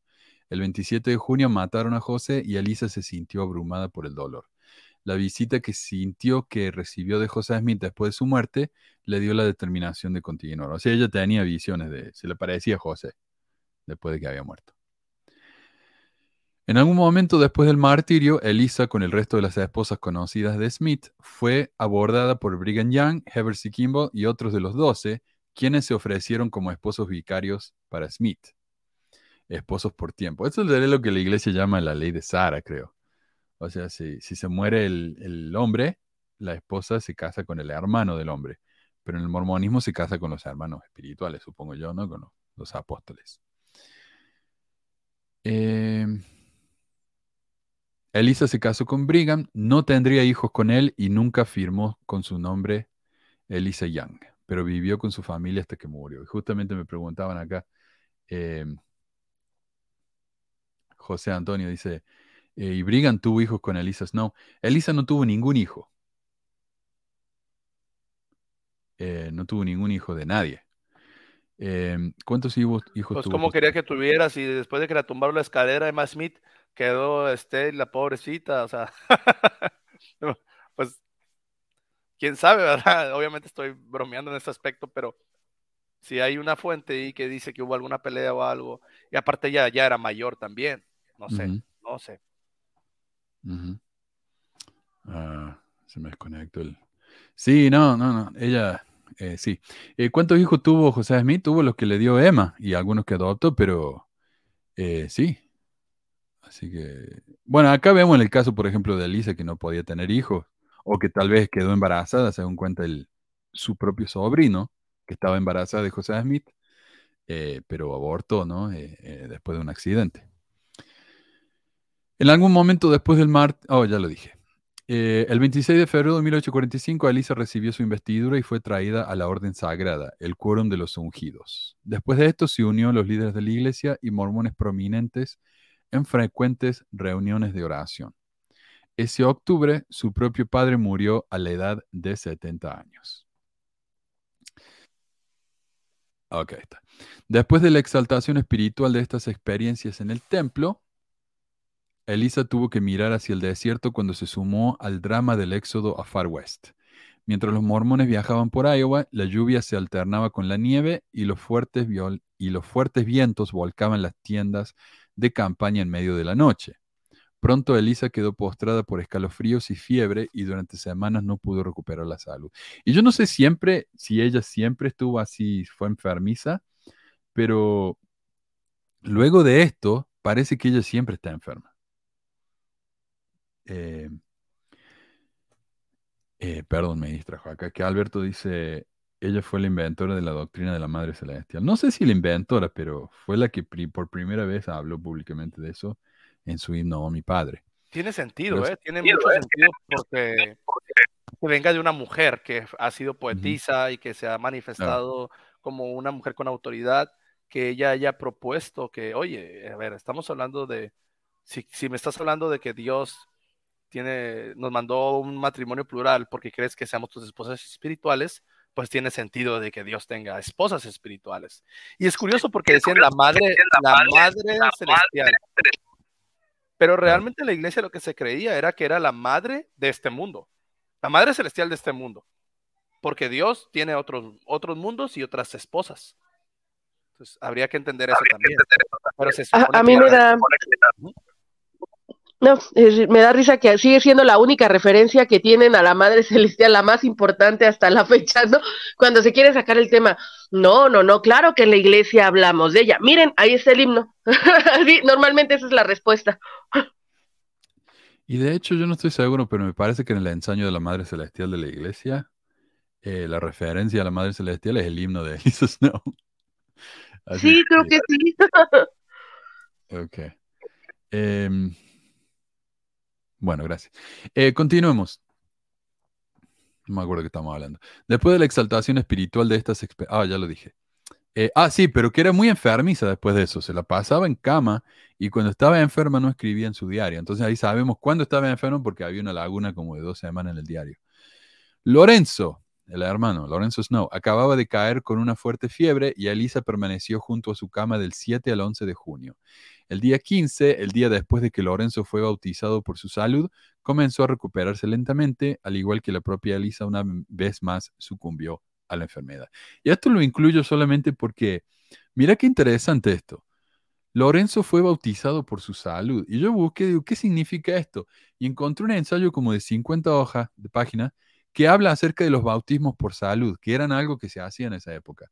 O sea, uno se bautizaba para meterse a la iglesia, para unirse a la iglesia, se bautizaba para, eh, por salvación, y luego, eh, ya vamos a ver aquí, se bautizaban para renovar los convenios, y también se bautizaban cuando estaban muy enfermos. Era como una bendición de salud, se bautizaban. Interesantísimo esto. El grupo de Elisa llegó a... Dale. Ah, es que vi un comentario que pusieron de que en un en México un grupo de sumos sacerdotes había escuchado que no se hablaba de la Madre Celestial porque éramos hijos de diferentes madres. Yo escuché también algo así como dando a entender que nuestras diferencias físicas tenían que ver con que éramos de diferentes madres. no, hombre, ay, ay, ay, no, no. Ahí está. No, qué ridiculez, ¿no? Humor mormón involuntario. Puede entrar dentro de la, de la, del misticismo o de la il- ilusión mormona de que, que sí. Es el gnosticismo mormón. Eh, sí. Voy a tomar una pausa porque me está haciendo comentario un tal Moisés que no entiendo de qué está hablando. Dice, saludo de Chile, lo seguimos y estudiamos. No sé quién es nosotros. Saludos, saludos. Es el, el de eh, que me decían que ah, Elohim, no, es el plural de, pero porque hablan así, ¿no? Como los podcasters nuevos que hablan en plural. Los seguimos y estudiamos los casos. Pedí acerca de esto y tuve respuesta casi de inmediato. En cuanto a las 116 planchas perdidas, Dios pudo hacerla de nuevo. Lean porfa Jeremías 36, no sé si sería una respuesta clara, pero cabe señalar que años que no leía la Biblia y al abrirla la semana pasada me apareció esto. Dios sí puede repetir todo en favor de su pueblo. No sé qué quiere decir. O sea, ¿hizo las 116 páginas o no? Eh, después dice, disculpen, sé que no están hablando de las planchas perdidas, pero la escritura es buena. Planchas perdidas. Ok. Eh, en cuanto a la poligamia, que yo que soy investido podría sellar a mis, a mis primas, cuñadas, amigas y vecinas a mí. Yo no sé si este es mormón o es mormón, está defendiendo, critican, está, está muy confundido esto. Dice, chicos, nada es imposible para Dios, sería lindo tener una madre allá, lo sabremos en el milenio, pero mientras tanto, roguemos para los que siguen creyendo todo. Yo, pues bueno, lo ¿Qué que es- está confundido. Yo creo que está confundido y No pues entiendo nada. tal vez miembro nuevo o si no, un miembro ya que está, que tiene algunas un dudas. pie afuera, pero cree en las plantas, sí. en, los en las páginas perdidas. Bueno, quería mencionar eso porque es insistente este hombre. Con... Bueno, ya está. Ah, el grupo de Elisa llegó a Council Bluffs el día 27. Eh, y esto es algo que quiero aclarar. Cuando fueron desde el este, desde Nueva York, Missouri, hasta el oeste, acá en Utah, pasaban por varias partes que eran como campamentos temporarios que tenía la iglesia. Eh, uno de ellos era Council Bluffs y había otro que se llama Winter Quarters. También vamos a hablar de eso. Eh, y fue asignado a vivir con una familia llamada Markham. Y ella estuvo con esa familia por un tiempo. Y parece que al final se tuvo que ir porque la pareja vivía peleando. Yo no sé si era porque la esposa estaba celosa de, de Elisa, pero vivían a, lo- a los gritos. Eh, cinco días después recibió la noticia de que su madre había muerto dos meses antes, el 12 de octubre. Para Navidad, Elisa eh, celebró con la familia extendida de Young. En la víspera del Año Nuevo, hubo una fiesta en la casa de Patty Sessions, otra de las esposas de José Smith, a la que asistieron Elisa, Luisa Beeman y Sina Huntington Young, todas esposas de José Smith, entre otros. Ahora tenemos nuestra primera introducción al hablar en lenguas en las reuniones de mujeres de Winter Quarters. Entonces se juntaban, hacían sus cosas y empezaban a hablar en lenguas. Elisa y Patty, junto con Elizabeth Whitney, parecen haber sido líderes de estas reuniones carismáticas. Y Sina y Prescindia Huntington también fueron participantes destacadas. Y bueno, Sina Huntington fue presidenta de la Sociedad de Socorro, fue la tercera presidenta. Suena que se reunían a pasar el porro y luego hablaban. Ah, Pero sabes que estas reuniones de mujeres eran, eran algo interesante porque en parte está bueno, porque las mujeres pueden reunirse y hablar de cosas de ellas mismas, ¿no? De su situación y todo eso, pero también hablaban de, cómo de- defender a la poligamia de nuevo. Entonces ahí está la parte negativa, ¿no? A fines de mayo, mientras muchas mujeres se preparaban para cruzar las llanuras, las reuniones de bendiciones aumentaron en frecuencia e intensidad. O sea, las mujeres dándose bendiciones entre ellas. Emmeline Wells luego describió una de estas reuniones. Y tenemos foto de Emmeline Wells. Eh, el hermano Leonard habló en lenguas en un idioma indio y profetizó sobre la destrucción de esta nación antes de la venida del Salvador. El poder que descansó sobre él fue tan grande que produjo una simpatía tan intensa entre los que estaban en la habitación que todos quedaron maravillosamente afectados. La hermana Elisa R. Snow caminó por el cuarto para mantener la respiración. Todos sintieron la angustia y la agonía que le esperaba a la nación, más particularmente los sacerdotes y las rameras que serían destruidos en su maldad. La hermana Elisa Snow habló luego en el lenguaje puro de Adán, con gran poder, y se dio la interpretación. Qué espectacular, ¿eh? Entonces acá tenemos, no, el don de lengua no era aprender un idioma nuevo, era hablar idiomas perdidos o algo así, ¿no? Eh, finalmente, la experiencia de Winter Quarters llegó a su fin. Había sido una época de penurias, de frío, de vivir en refugios improvisados, un tiempo de enfermedades y muerte. Pero también fue un tiempo de bendiciones de salud femeninas, hablar en lenguas y de profecía. El 12, y esto era curioso, ¿no? Entre las esposas de José Smith, eran literalmente las profetizas de la iglesia. El 12 de junio, Elisa se despidió de sus queridas hermanas y salió de Winter Quarters montada en un carruaje tirado por caballos. Esa noche, el ganado salió en estampida y muchos no pudieron recuperarse. Un golpe desastroso para la compañía Grant. Y esto lo incluyo solamente como por un ejemplo de este tipo de cosas, porque pasa mucho. El capítulo este, en el libro de Todd Compton, es el más largo de todos, porque se sabe tanto de, de Elisa Snow. Y él habla de todo este tipo de estampidas, de que los caballos se perdían, de que los indios venían y se los robaban. O sea, era una penuria tremenda este viaje. Y ella pasó por eso, ¿no? El primero de octubre subió por el monte hasta Bellow Peak. Estaba demasiado enferma para disfrutar del paisaje, pero una buena taza de té preparada por la hermana P me refresca. Y bueno, ya sabrán por qué incluí, incluí eso, ¿no? Elisa, aunque enferma, solía estar, eh, como solía estar, finalmente había llegado al lugar que sería su hogar por el resto de su vida. Elisa comenzó a vivir con Clara Decker Young en una habitación de un metro y medio cuadrados en Old Fort, que estaba techado con sauces y tierra. Mientras yacía en la cama, completamente despierta y medio empapada, los ratones corrían por todo el piso y las piedras del techo caían con la lluvia. Ese es el Old Fort que está en Nevada, eh, que estaba hecho de adobe y, hojas, ¿no? De, árbol. Eh, déjame que saco esto. Ok. Mientras tanto, ella estaba preocupada por la comida. El 24 escribió, en la víspera, hermana Pierce vino, preguntó respecto a mis provisiones, le dije que no tenía ninguna, pero me sentía satisfecha de que el Señor me abriría el camino que yo sabía que había un arreglo hecho. O sea, una mujer de muchísima fe, ¿no? El 26 de noviembre, con nieve en el suelo, Elisa y su compañía de santos fueron rebautizados por Jedediah Grant como señal de renovación del pacto al llegar al valle. Y eso hacía Jedediah Grant fue el que comenzó con con esto de, ¿cómo se llama? La renovación, algo así, ¿no? De que según él, él era uno de los consejeros de Brigham Young, había que renovar nuestro convenio con Dios y ser más fieles, casi como fanáticos, ¿no? Y todos tenían que volverse a bautizar para demostrar eso.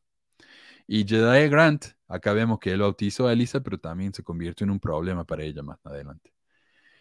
Eh, Moisés dice, nos estamos saliendo de la iglesia gracias a ti, Manuel, y a todos ustedes, y he descubierto poco a poco las mentiras y estamos aprendiendo cosas que nunca habíamos visto en mis 50 años de ser miembro y líder.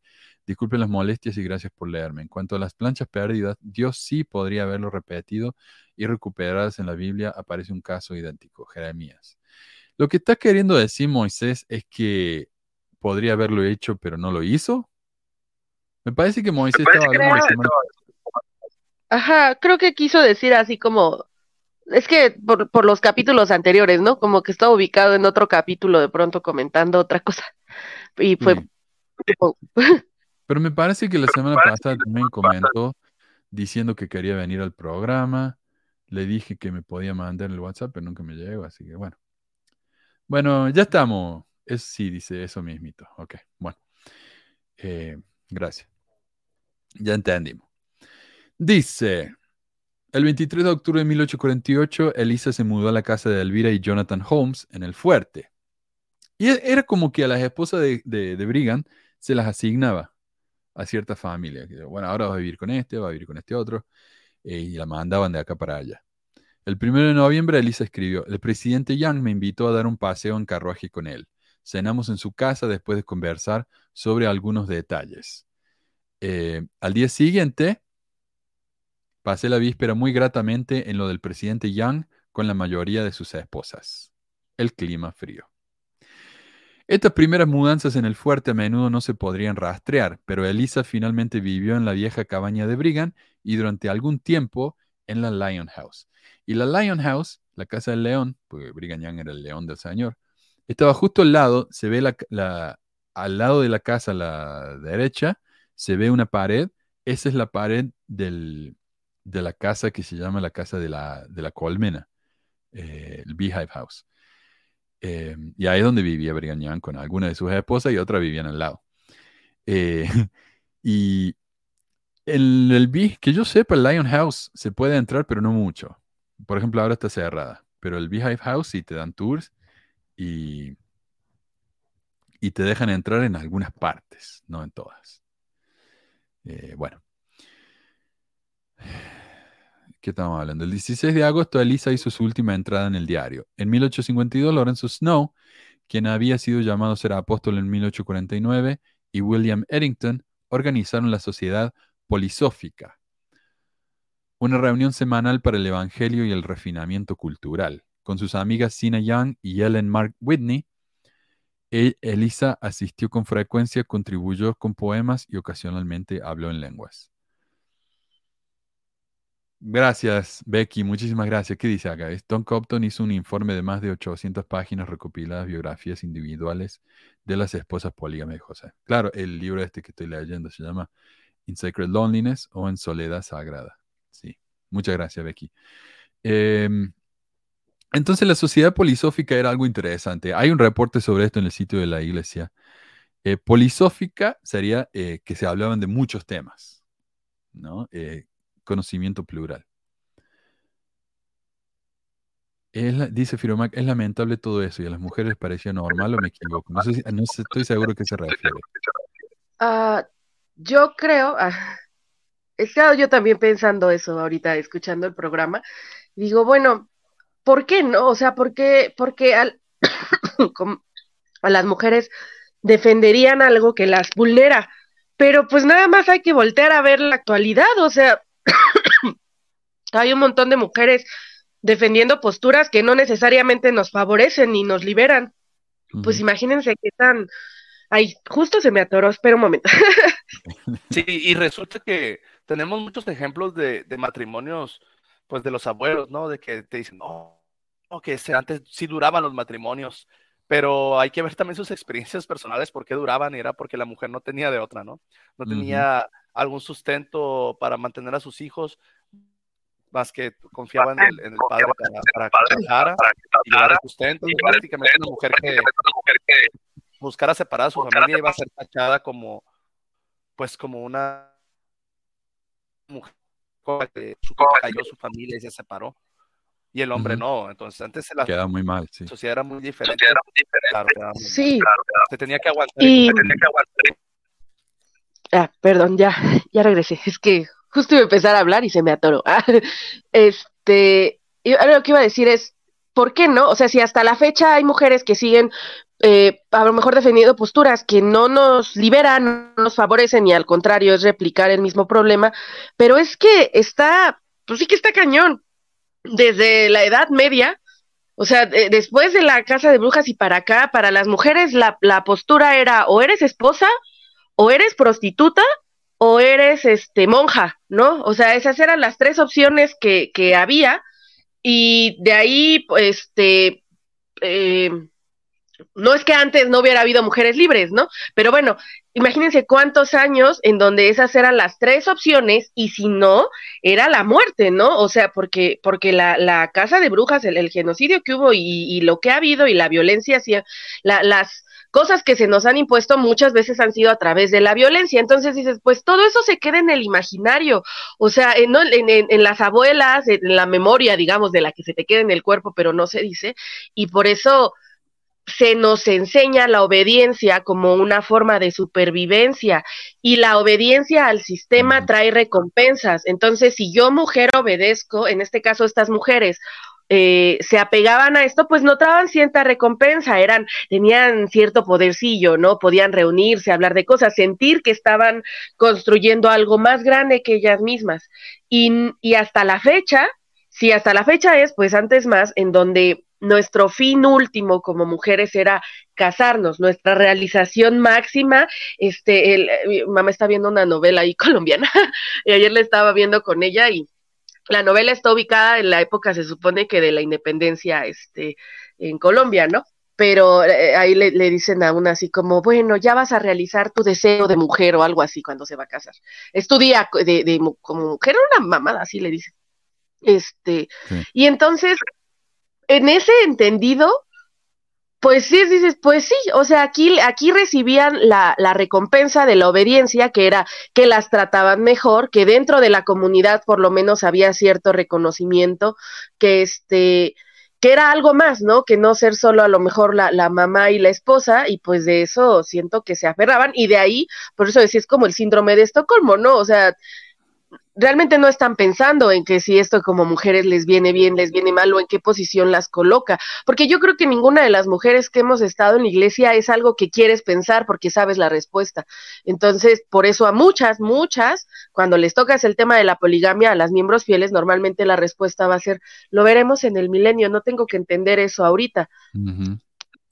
Fíjate que, y tras, tras, traspasando esto a los hombres, algo similar pasa a los hombres eh, obviamente no es a esa magnitud durante la historia, ¿verdad? No se va a comparar, pero cuando tú como hombre eh, vas, entras a un trabajo y en tu trabajo te empiezan a, a, violentar tus derechos, obviamente, empiezan a abusar de ti de, en la cuestión laboral, de, eh, se aprovechan de, de, de, que tú vas entrando que eres joven y a veces no lo quieres dejar el trabajo porque es tu único sustento y por más que sepas que hay una injusticia ahí, no lo dejas, sino que a veces incluso hay personas que 30 años se quedan en su mismo trabajo, a pesar de, esas este, carencias o de esos abusos.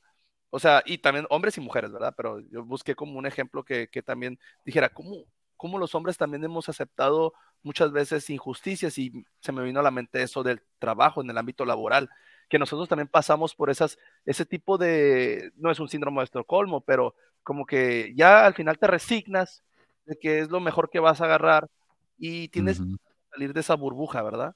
Tienes miedo a salir, a dejar esa, ese, ese, ese, ese, ese ciclo o esa burbuja o no sé, ámbito, entonces te lo avientas así. Y así muchas mujeres, mucha, durante la época tuvieron que aguantarse, aunque no, era difícil, ¿verdad? Y claro, no, no ah, creían que era verdad. Claro, además, ir en contra de la opresión finalmente, o sea, tú, hablando de trabajo, pues vas a hablar de la opresión a lo mejor capitalista, ¿no?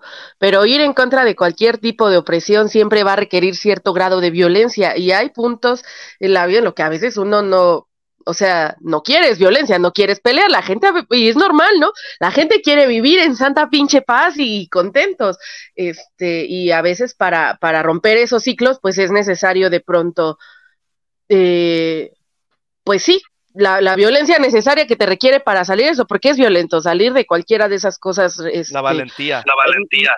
Ajá, eh, a, a, a, o sea, estar consciente que te vas a ir a soltar unos putazos, ¿no? O sea, no, no necesariamente físicos, pero, pero a, veces son, este, eh, o sea, no es físico, no todo es físico, pero, pero sí, este, y, ay, iba a decir algo y se me fue, a ver si ahorita me acuerdo. Bueno, eh, compartamos acá, dice, uh, perdón, dice controversia mormona, quiero traer a la memoria que hubo una esposa que sí se divorció, pero de Brigham Young, por tacaño y mal esposo y marido. De hecho, eh, Brigham Young era muy generoso con los divorcios. Sí, varias. ¿no? Si una mujer se quería divorciar, él le daba el divorcio. Y de hecho, acá en el sitio de historia de Utah, dice que Brigham Young se había casado con 56 esposas y 10 se divorciaron de él. 10. Ahí está. Eh, el otro, Heber C. Kimball, peor, porque ese sí que, hablando de tacaño, ese no solamente era tacaño, no tenía un peso el pobre. Oye, Emanuel, me da risa la palabrita en inglés, ¿no? Que dice 23, ¿qué? Sur, sur, survive him. Survive them, que lo sobrevivieron. Pero, ¿qué significa eso? Que, que, que después que él murió, estas mujeres seguían vi eh, viviendo. Ah, yo pensé como que habían sobrevivido. Sobre... Ah, sí. sobrevivido a él. No, eso es lo que dicen los. Eh, ¿Cómo se llaman eso? Cuando se muere alguien, te escriben un obituario, no sé. Oh, sí. eh, dicen, fue sobrevivido por su hijo, tal, su esposa. Oh, sí, sí, sí, sí, es curioso la manera en que se habla. Ya tengo aquí la publicación, Manuel, del Times and Seasons, donde está la carta, la carta jurada que firmaron. ¿La puedo compartir? Sí. Ya voy, a, voy a compartir. Ver. Ah, bueno. ya me acordé, lo que buscas la carta. es no, que dale, iba a ser un comercialote.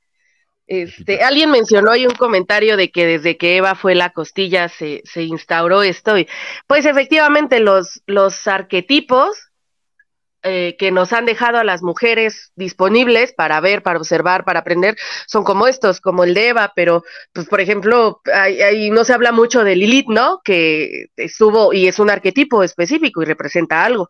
Y bueno, si quieren, ahí, ahí va el comercial, y si quieren saber más de arquetipos femeninos, de divinidades femeninas, este, en las, en las dos semanas voy a lanzar un, una nueva sección del programa para hablar junto con una psicoanalista y otra chica por ahí este, que estudia astrología y yo como estudiante de historia y de datos random, vamos a estar hablando de arquetipos femeninos por si quieren ahí escucharlo. Gracias. Muy bien. Es todo. Entonces, en esta publicación del periódico de la iglesia en ese entonces, Times and Seasons, donde es de octubre de 1842, primero de octubre de 1842, y aquí uh, se, se, fíjense, 42, ¿eh? Para que veamos cómo los ensayos de la iglesia nos enseñan que ya José Smith desde, el, desde los 30, mediados de los 30, ya estaba practicando la poligamia, ¿verdad? Mm. Entonces, pero si lo podemos leer aquí, no sé, Manuel, si lo alcanzas a leer. Te es... muestro, encontré una versión en el, Mormon Handbook se llama. Eh, si no, espero que no te moleste, pero esa es la, la versión, claro, de, de los documentos de José Smith que tenés ahí. Sí, claro. Sí. Sí, dice. Bueno, acá, acá Pero- tengo en el sitio este.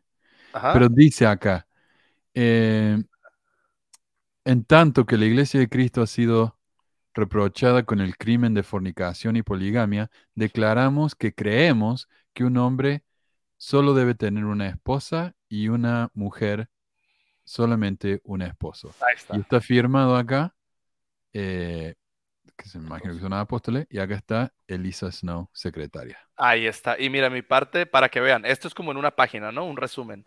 Y para que vean que lo sacaron de este libro, de este libro que es la fuente, parte del Times and Seasons. Y eh, dice lo mismo, ¿verdad? Que aquí Claro. que han sido reprochados, reprochados con el crimen de fornicación y poligamia. Aquí menciona que es un crimen. O sea, que es un crimen. Nosotros declaramos que creemos que un hombre debe tener solamente una esposa y una mujer solamente un hombre, excepto en el caso de la muerte, ¿verdad? Entonces, ya la siguiente página está en lo que... Aquí está. Ok, sí se mira, ¿verdad? Sí. Aquí está la firma de los líderes y luego aquí la firma, o bueno, no está la firma como tal, pues porque no, no, no, no lo plasmaron la firma, pero sí está la- los nombres de las personas que en su momento dieron su nombre y su firma, ¿verdad? Entonces Emma Smith, Elisa, Elizabeth Ann Whitney y aquí Pobre está Elisa R. Snow, la secretaria de la presidenta de la Sociedad de Socorro. Y muchas mujeres que yo supongo que fue para que tuviera más peso la declaración, ¿no? Porque dice, si mujeres, si puros hombres la, la firmamos, pues no nos van a creer porque van a decir, pues ustedes son hombres. Ahí van las mujeres también.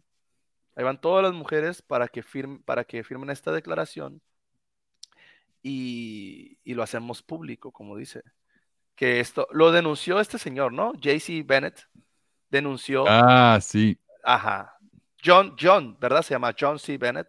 eh, denunció John ese- Steven dice, eh, mo- damos este certificado al público para mostrar que el secreto sistema de, de esposas, Esposas. de esposoria, no sé qué, de John C. Bennett es inventado por- una declaración de su propia invención. sí, Sí.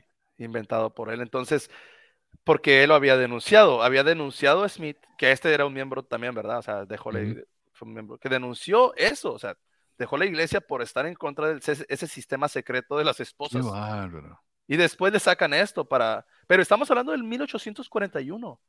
O sea, ya Smith ya tenía muchas esposas y Elisa R. Snow estaba sellada a él, aunque no me recuerdo la fecha en que se selló a Smith, no sé si ya lo habíamos leído, pero, pero qué curioso, ¿no? O sea, todos bien mintieron, todas las mujeres también y Emma Smith también. Por eso yo ya no confío en nada de lo que diga que si Emma Smith, que si fue una víctima, vamos a darle el- el- el- el beneficio de la duda, pero ya en estas cuestiones de la historia mormona, yo creo que ya ni sé quién, quién pudo haber este, empezado a hacer lo malo, lo bueno, lo, lo correcto, lo incorrecto. Prefiero dejarlo como que esto está muy mal y yo no voy a pertenecer a esa clase de, de creencias. A lo mejor ver quién se beneficiaba, ¿no? Se puede ver ahí en, en orden de, pues mentiras todas dijeron, y por defender al tipo, y qué lamentable, pero pues que el mayor beneficiado de esas mentiras era ese güey. Mm. Así es. Em, pregunta César.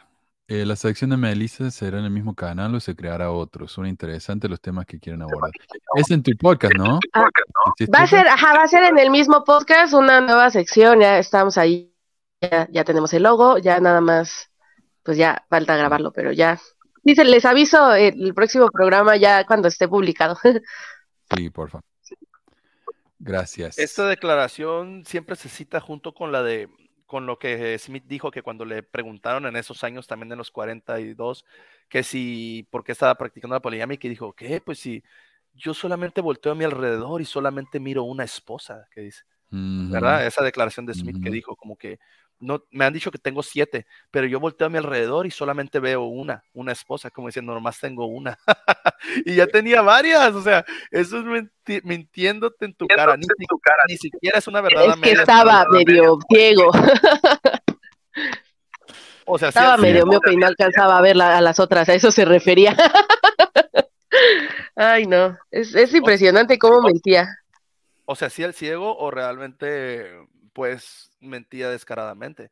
Entonces, esta, declara- esta declaración tal vez no es tan fuerte viéndola desde, hace, desde, desde ese tiempo, pero ahora en nuestros tiempos ya sí lo, lo, lo encasilla como algo, alguien que mintió totalmente, porque No, ya, ya se acepta.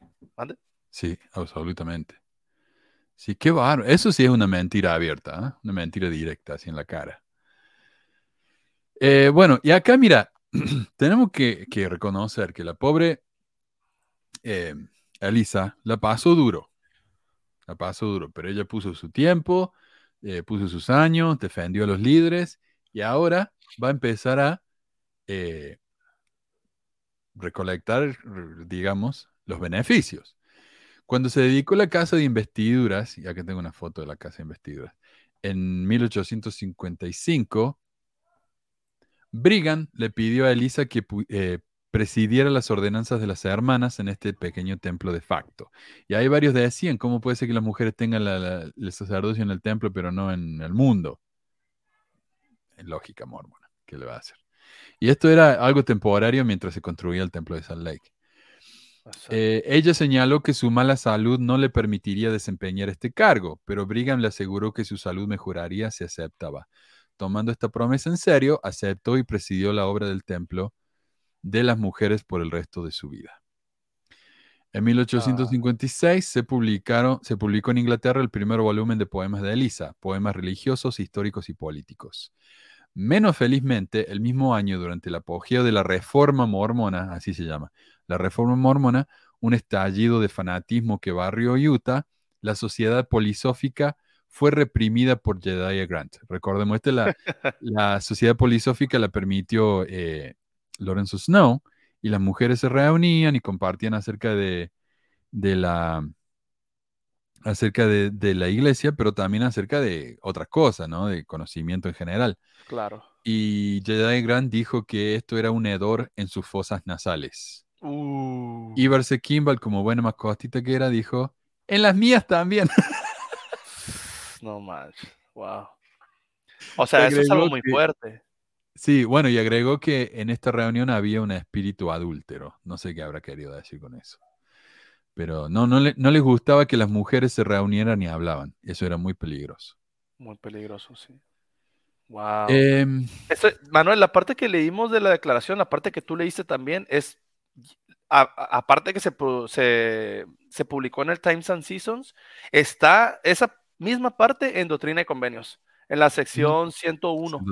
101, okay. Ajá, está igualito, igualito. O sea, de ahí, de ese, se tomó esa, se hizo escritura donde habla de que, de que solamente un hombre y una mujer.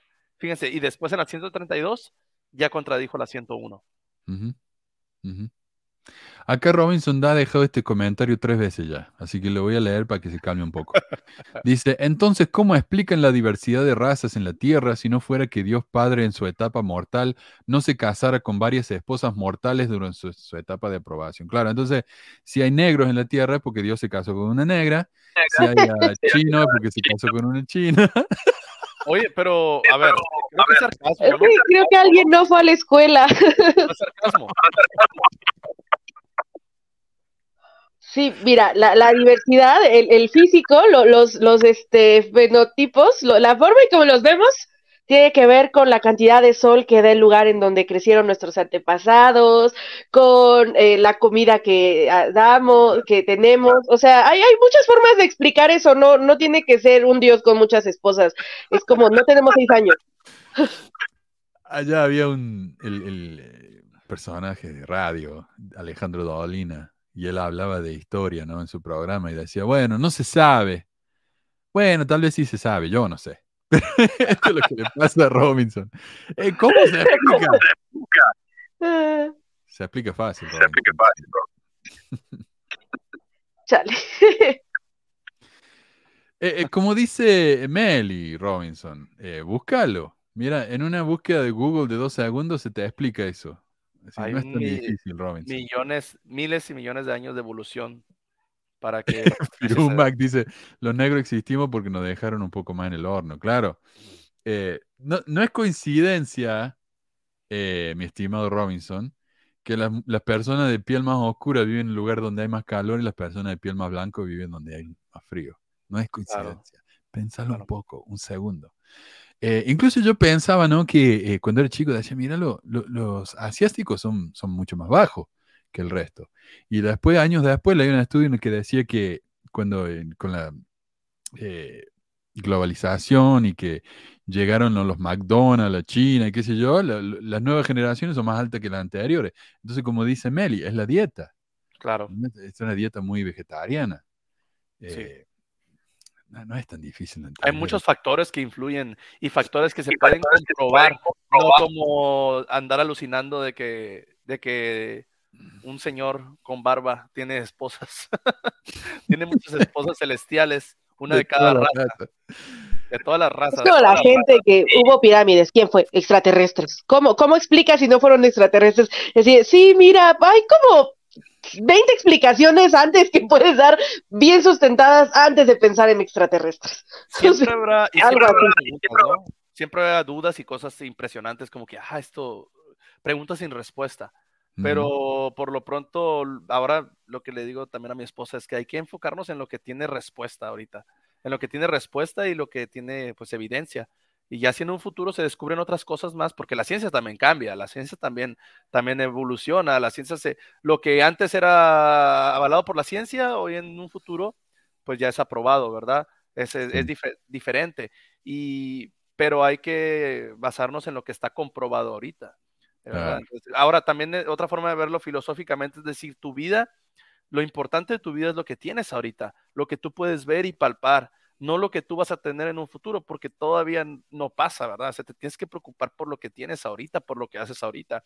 Yo no me voy a preocupar. Y la iglesia, curiosamente, te, te pinta un futuro. Siempre te hace preocuparte por tu mansión celestial, por, por, tu, por, la, por la exaltación, y te hace hacer cosas pensando en ese futuro, pero muchas veces esas cosas que haces en el hoy, en el hoy presente, pues realmente lo que uno, lo único que hacen es explotarte, te explotan tus recursos, tu tiempo, tus talentos, la iglesia te explota eso y te, y te lo vende con un, con un, con un afán de que sea por, por, por el futuro, es que es para tu exaltación. ¿Y qué? ¿Y qué pasa? O sea, realmente ellos se benefician con eso. Ahora, en el presente, la iglesia se beneficia con lo que tú haces para tu supuesto futuro. En el Porque- argot latinoamericano sabemos que una verdad dicha a medias es una mentira. Ah, Yo no fui. exactamente, Benji. Entonces, pues ellos utilizan tu, pasa tu presente vendiéndote el futuro, pero ellos chupan tus talentos de tu presente para beneficiarse contigo. Se benefician en el presente ellos y tú no te beneficias en el presente. Tú te quedas estancado. Entonces, tenemos que tratar de ver más por nuestro presente, por lo que tenemos aquí, valorarlo y trabajar. Y obviamente no estoy diciendo que tengas que ser súper así que, ah, vive la vida loca, ¿no? O sea, me voy a tirar a un acantilado, no importa el mañana. no, obviamente, ¿verdad? También, o sea, no hay que irnos a los extremos, pero simplemente eso, pues la idea Sí. es que no le des tanto tanto afán de, es más, hasta mismo en la, en la Biblia decía, ¿no? Jesucristo que no te debes de el afán de preocuparse por el mañana y que no sé qué. Bueno, ahí está nada más. Sí. Bueno, pasemos acá a la, biografía de la doña Snow. Dice, la década de 1855 a 1865 fue comparativamente tranquila para Elisa. Ahora en sus 50, Elisa ya era una activa propagandista de la poligamia y aconsejaba a las esposas que animaran a sus maridos a tener varias esposas. Para Elisa, la poligamia no era solo un principio auxiliar, era la doctrina más importante en el Evangelio del Hijo de Dios.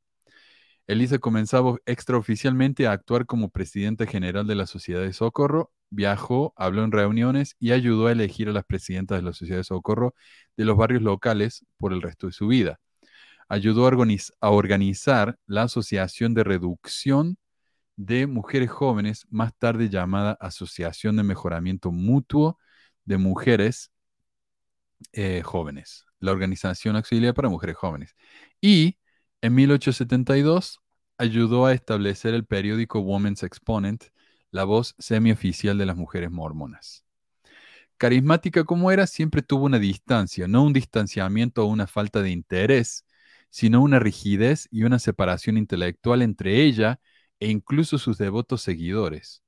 Incluso quienes la elogiaban con frecuencia comenzaron a reconocer esa distancia. Por ejemplo, Amy Brown Lyman, cuya casa Elisa visitó cuando Amy era una niña, escribió que Elisa era dignificada, reservada y bastante fría, tanto que uno dudaba en acercarse a ella o asumir alguna familiaridad. Después de admitir esto, Amy continuó con un elogio. Sin embargo, era tan poderosa y capaz que impresionaba a la gente, incluso a los niños, con, con su inteligencia, sabiduría y visión y liderazgo superiores. Se ganaba su admiración y confianza. Uno de los lados menos comprensivos de Elisa era su tendencia doctrinaria.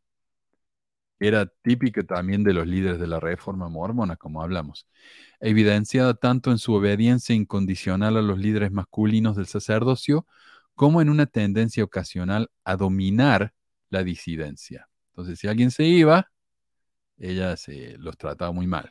típico de José también y de Brigham. Un incidente de la vida hogareña de Elisa muestra cómo ella era capaz de imponer la moralidad a nivel personal. Una vez Brigham le dio a sus hijas mayores fajas de cintas de colores, o para adornarlo los vestidos. Phoebe, hija de Clarissa Ross Young, colocó su faja cuidadosamente sobre su cama y comenzó a vestirse para un baile. Cuando regresó a su habitación, la faja no estaba y Phoebe supo de inmediato que Elisa la había confiscado corrió hacia su padre llorando y Brigham se volvió hacia, hacia Elisa y le preguntó dónde estaba la faja.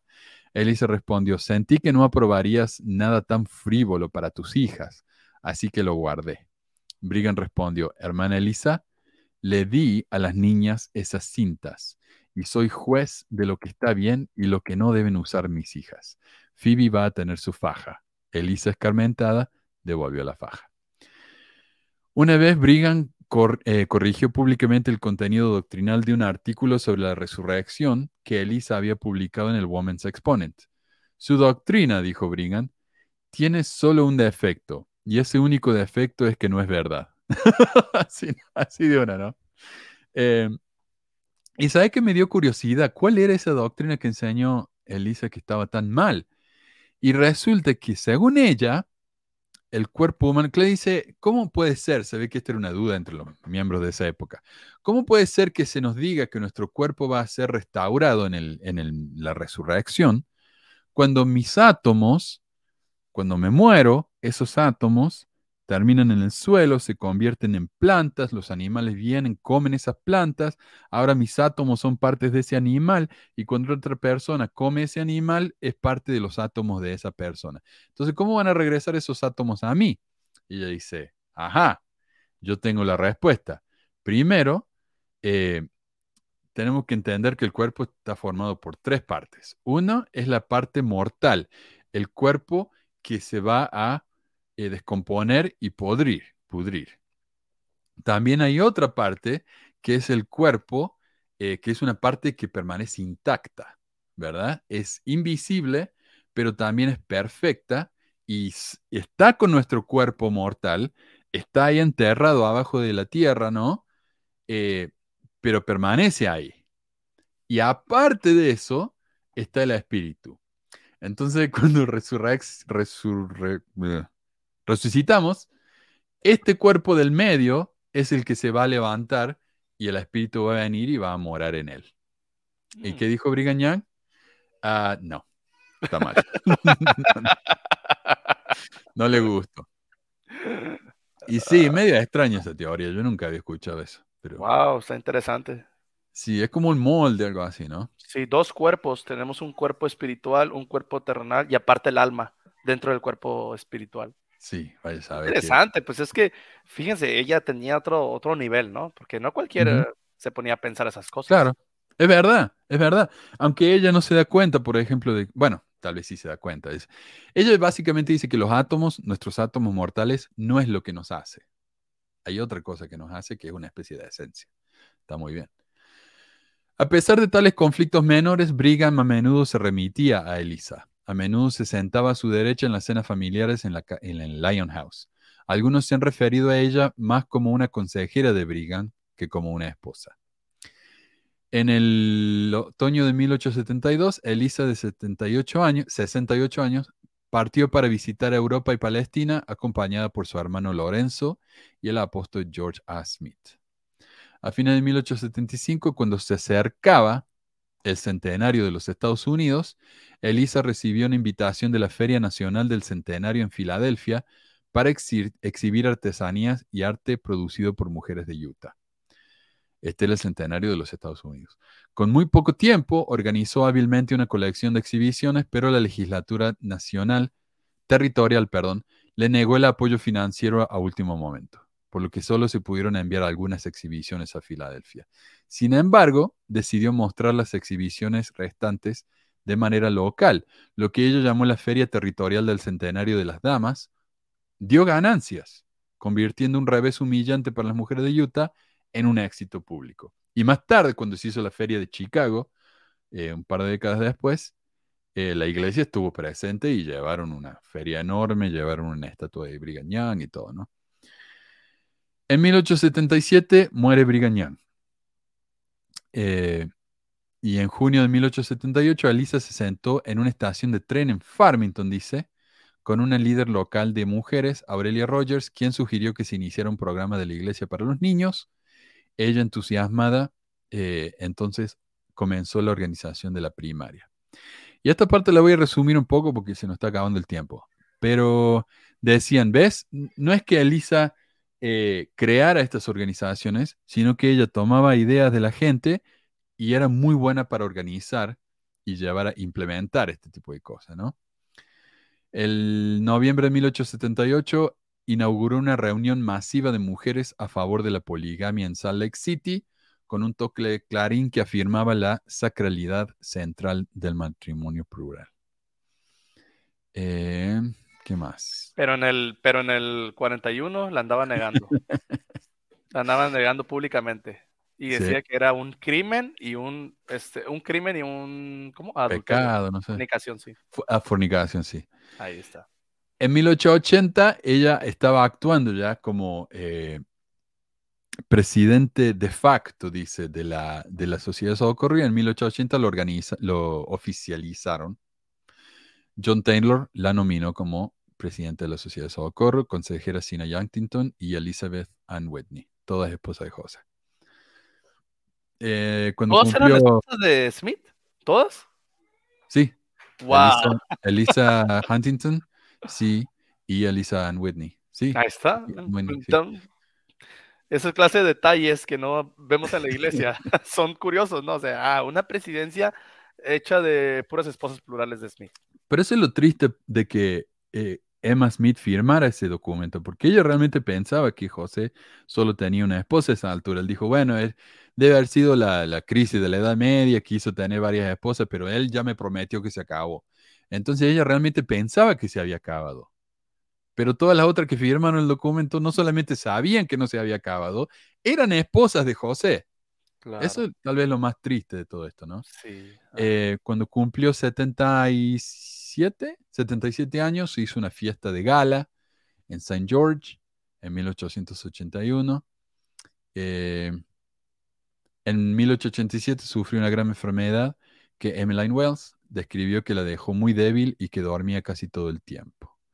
En noviembre se puso cada vez más enferma y el 5 de diciembre estaba claro que se estaba muriendo. A la 1 y 5 pm, mientras su amado hermano Lorenzo estaba sentado a su lado, Emma murió en su departamento en el Lion House, a la edad de 83 años. Una semana después, Elisa, sí, Elisa. Una semana después recibió un elaborado funeral y fue enterrada en el cementerio privado de Brigham Young. Eh, como ya dijimos, ella escribió la letra de varios himnos que cantamos incluso hoy.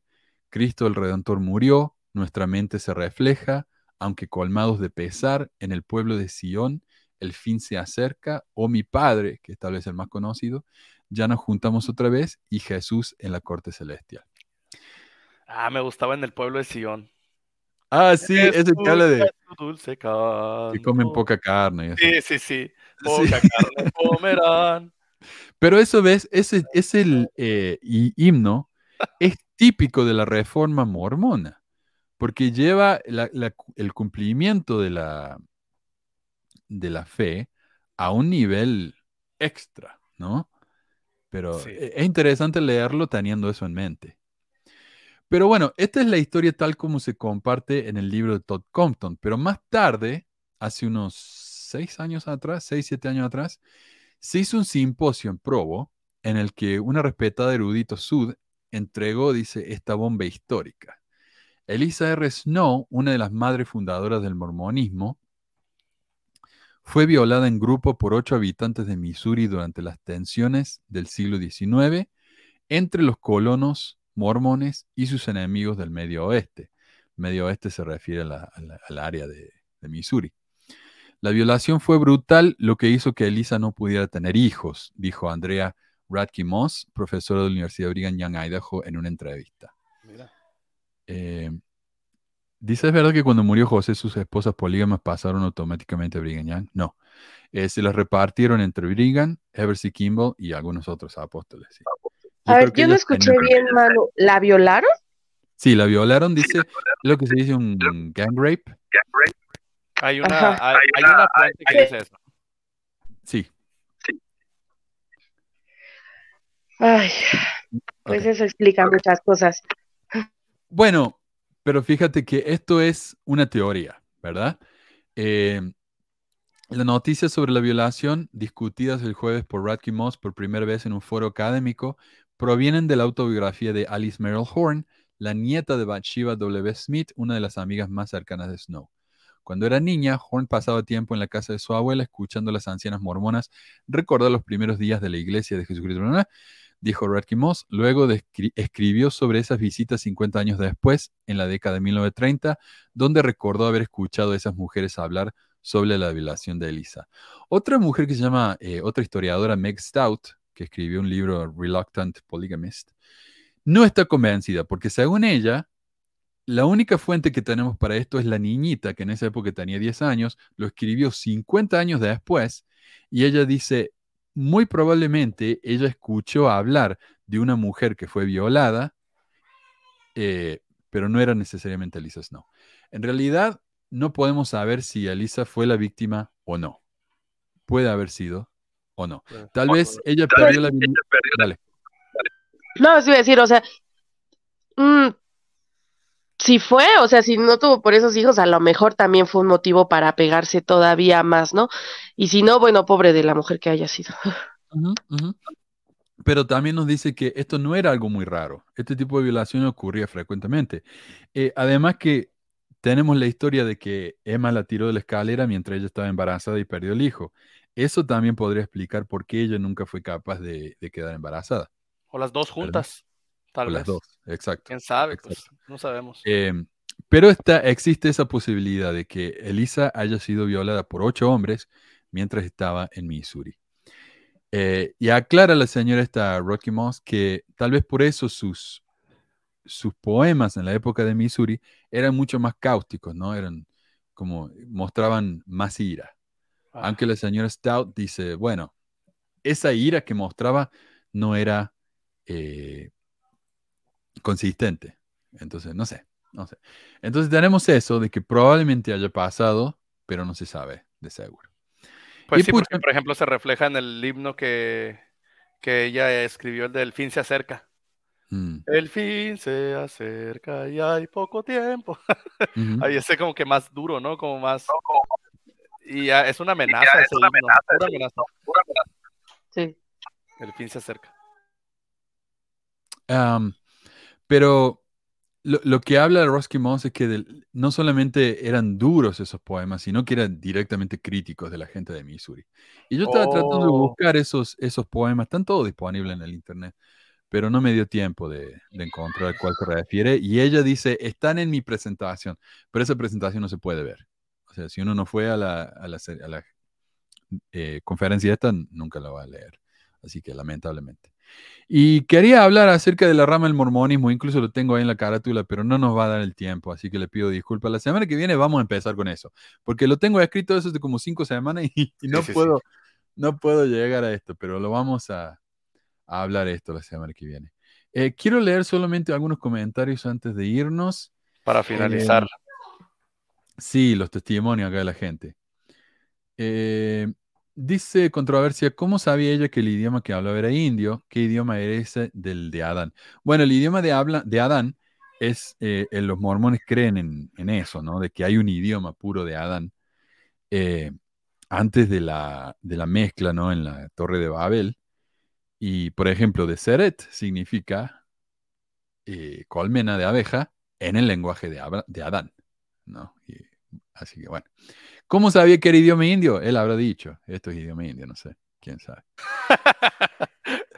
Sí, sí, como- hablo como la que dijo que hablaba extraterrestre, ¿no? Hace poco. Y Hacía mucho ruido. Dijo que era extraterrestre, entonces pues hay que creerle, ¿no? Ah, dice Eric, si no fuera porque un día encontré el primer episodio de Pesquisas Mormonas, hoy estaría perdido en internet. Gracias, Manuel, por los 333. Gracias, maestro. Eh, Firumac, Firumac me dijo que este- Marcos, me estás decepcionando. Todo un mormón. porque canta los himnos, porque canté los himnos. ah, Eso, eso es para que vean que, miembro, que sí tenía un testimonio. Ah, y es que luego te dicen. Yo "No, todavía me lo sé también. siquiera ibas a la iglesia. Que ya se ha hablado de eso también aquí en el programa, la manipulación de, de- con la música, cómo te Sí, manipulan con la música. sí. Esos himnos que se te meten a la cabeza y uff, los Sí. Ah, acá está, que dice Leo, esas lenguas fueron tan reales como la mujer rubia que hablaba alienígena. Son los sonidos inconexos. Sí, sí, sí. Controversia dice, quiero traer la memoria. Ah, sí.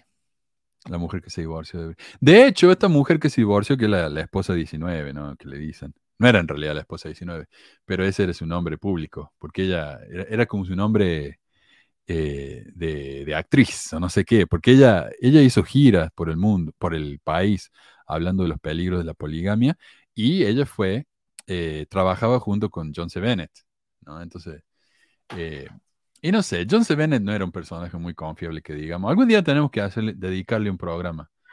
al- Pero al hay secciones de doctrina y convenios que hablan de él. Oh, sí, sí. Y él fue primer consejero de la primera presidencia. O sea, no era uno cualquiera. Hay revelaciones de Dios que directamente Dios le habló a ese señor. Entonces, bueno, Dice Robinson, bueno, se supone que se está abordando temas desde una óptica apologista cristiana de la iglesia restaurada, no asunto de la ciencia. Sí, eh, no sé. Entonces, ¿vos crees en eso o no, Robinson? Ay, ¿y quién le dijo eso? O sea, los temas de aquí, que yo sepa, no, o sea, no estamos haciendo apologismo, o sea, hay cosas que son obvias en la ciencia. No creo que sé. es por el hecho que mencionamos que la ciencia da ciertos argumentos, cierta evidencia para explicar algunos fenómenos, ¿no? O algunas Sí. cosas como lo de las razas. Pero sí. cuando lo vemos, sí es cierto, tiene razón cuando lo vemos de la óptica apologista cristiana, pues ellos lo miran de una manera supersticiosa, ¿no? No como tomando Ah. esas evidencias. Ajá. Em, pucha, ¿qué estaba diciendo? Ah, yo no he conocido a un solo mormón apologista que dijera eso, Robinson. Y yo no creo que nunca lo van a decir porque eso contradice la ciencia, pero es tan fácilmente explicable eso hoy en día que es como decir la lluvia viene de las lágrimas de los ángeles. O sea, es algo igualmente ridículo. Es igualmente estúpido. Ah, No. Carmelo dice, el hijo travesti de Brigham. Bueno, no era travesti, era... eh, eh, ¿Cómo se dice? Queer. No, ni, ni siquiera No, tra- eh, drag, drag, Ah, drag, drag, drag. drag. El hijo drag de Brigham fue el que fundó la mutual de hombres jóvenes y Alisa la de mujeres jóvenes. Interesante, una buena conexión. Bueno, más que nada porque eran líderes al principio. Pero yo lo veo así, ¿no? Lo veo personas, una persona de la comunidad, porque sí incluye, ¿no? Si es drag, entra en la comunidad LGBT, ¿no? Bueno, muchos de los, de los actores drag son, son gay. Podamos decirle La así, muchas de las cosas del esas organizaciones fueron inspiradas por alguien de la comunidad LGBT y por una feminista. Porque para mí, para mí, Elisa sí es como medio feminista, la verdad. Más o menos, sí. Aunque invitaba a las mujeres que fueran polígamas, sí. Pues sí, Algo pero dentro Tenía- de Tenía dentro de- fuerza. Ajá, dentro de su adoctrinamiento y su esfera, pues ah, Mm. lamentablemente batallaba con eso.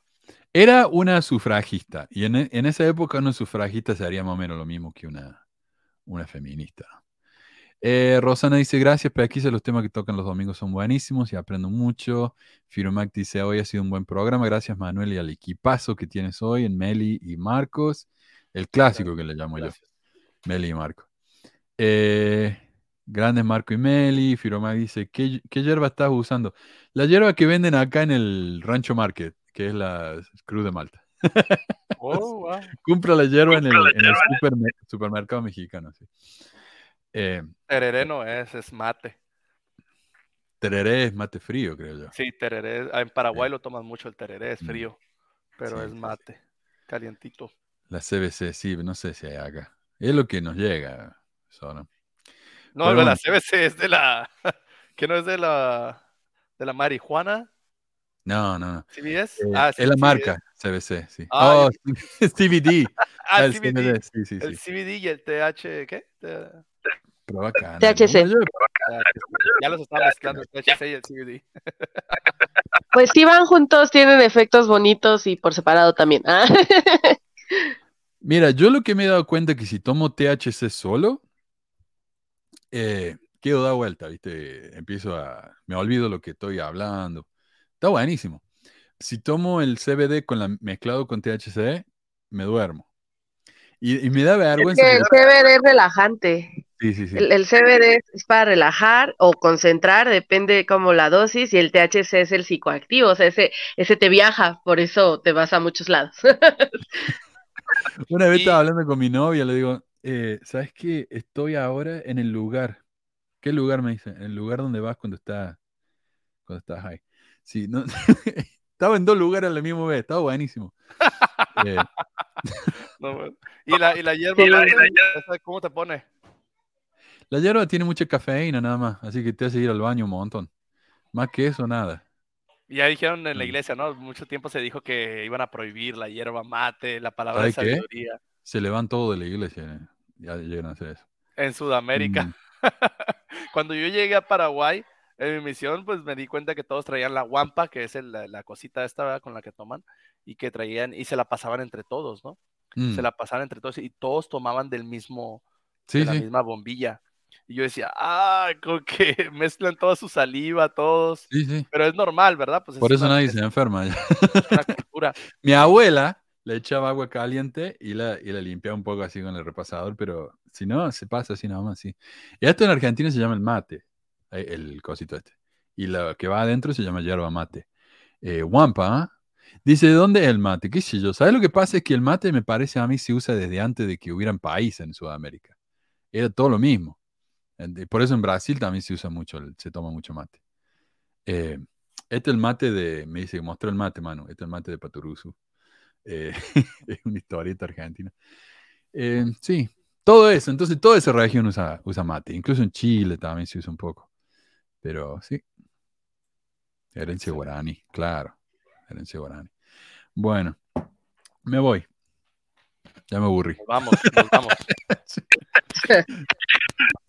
Un abrazo, gente. Muchísimas gracias. Beso, adiós. Cuídense. Adiós. Cuídense. Ahí va.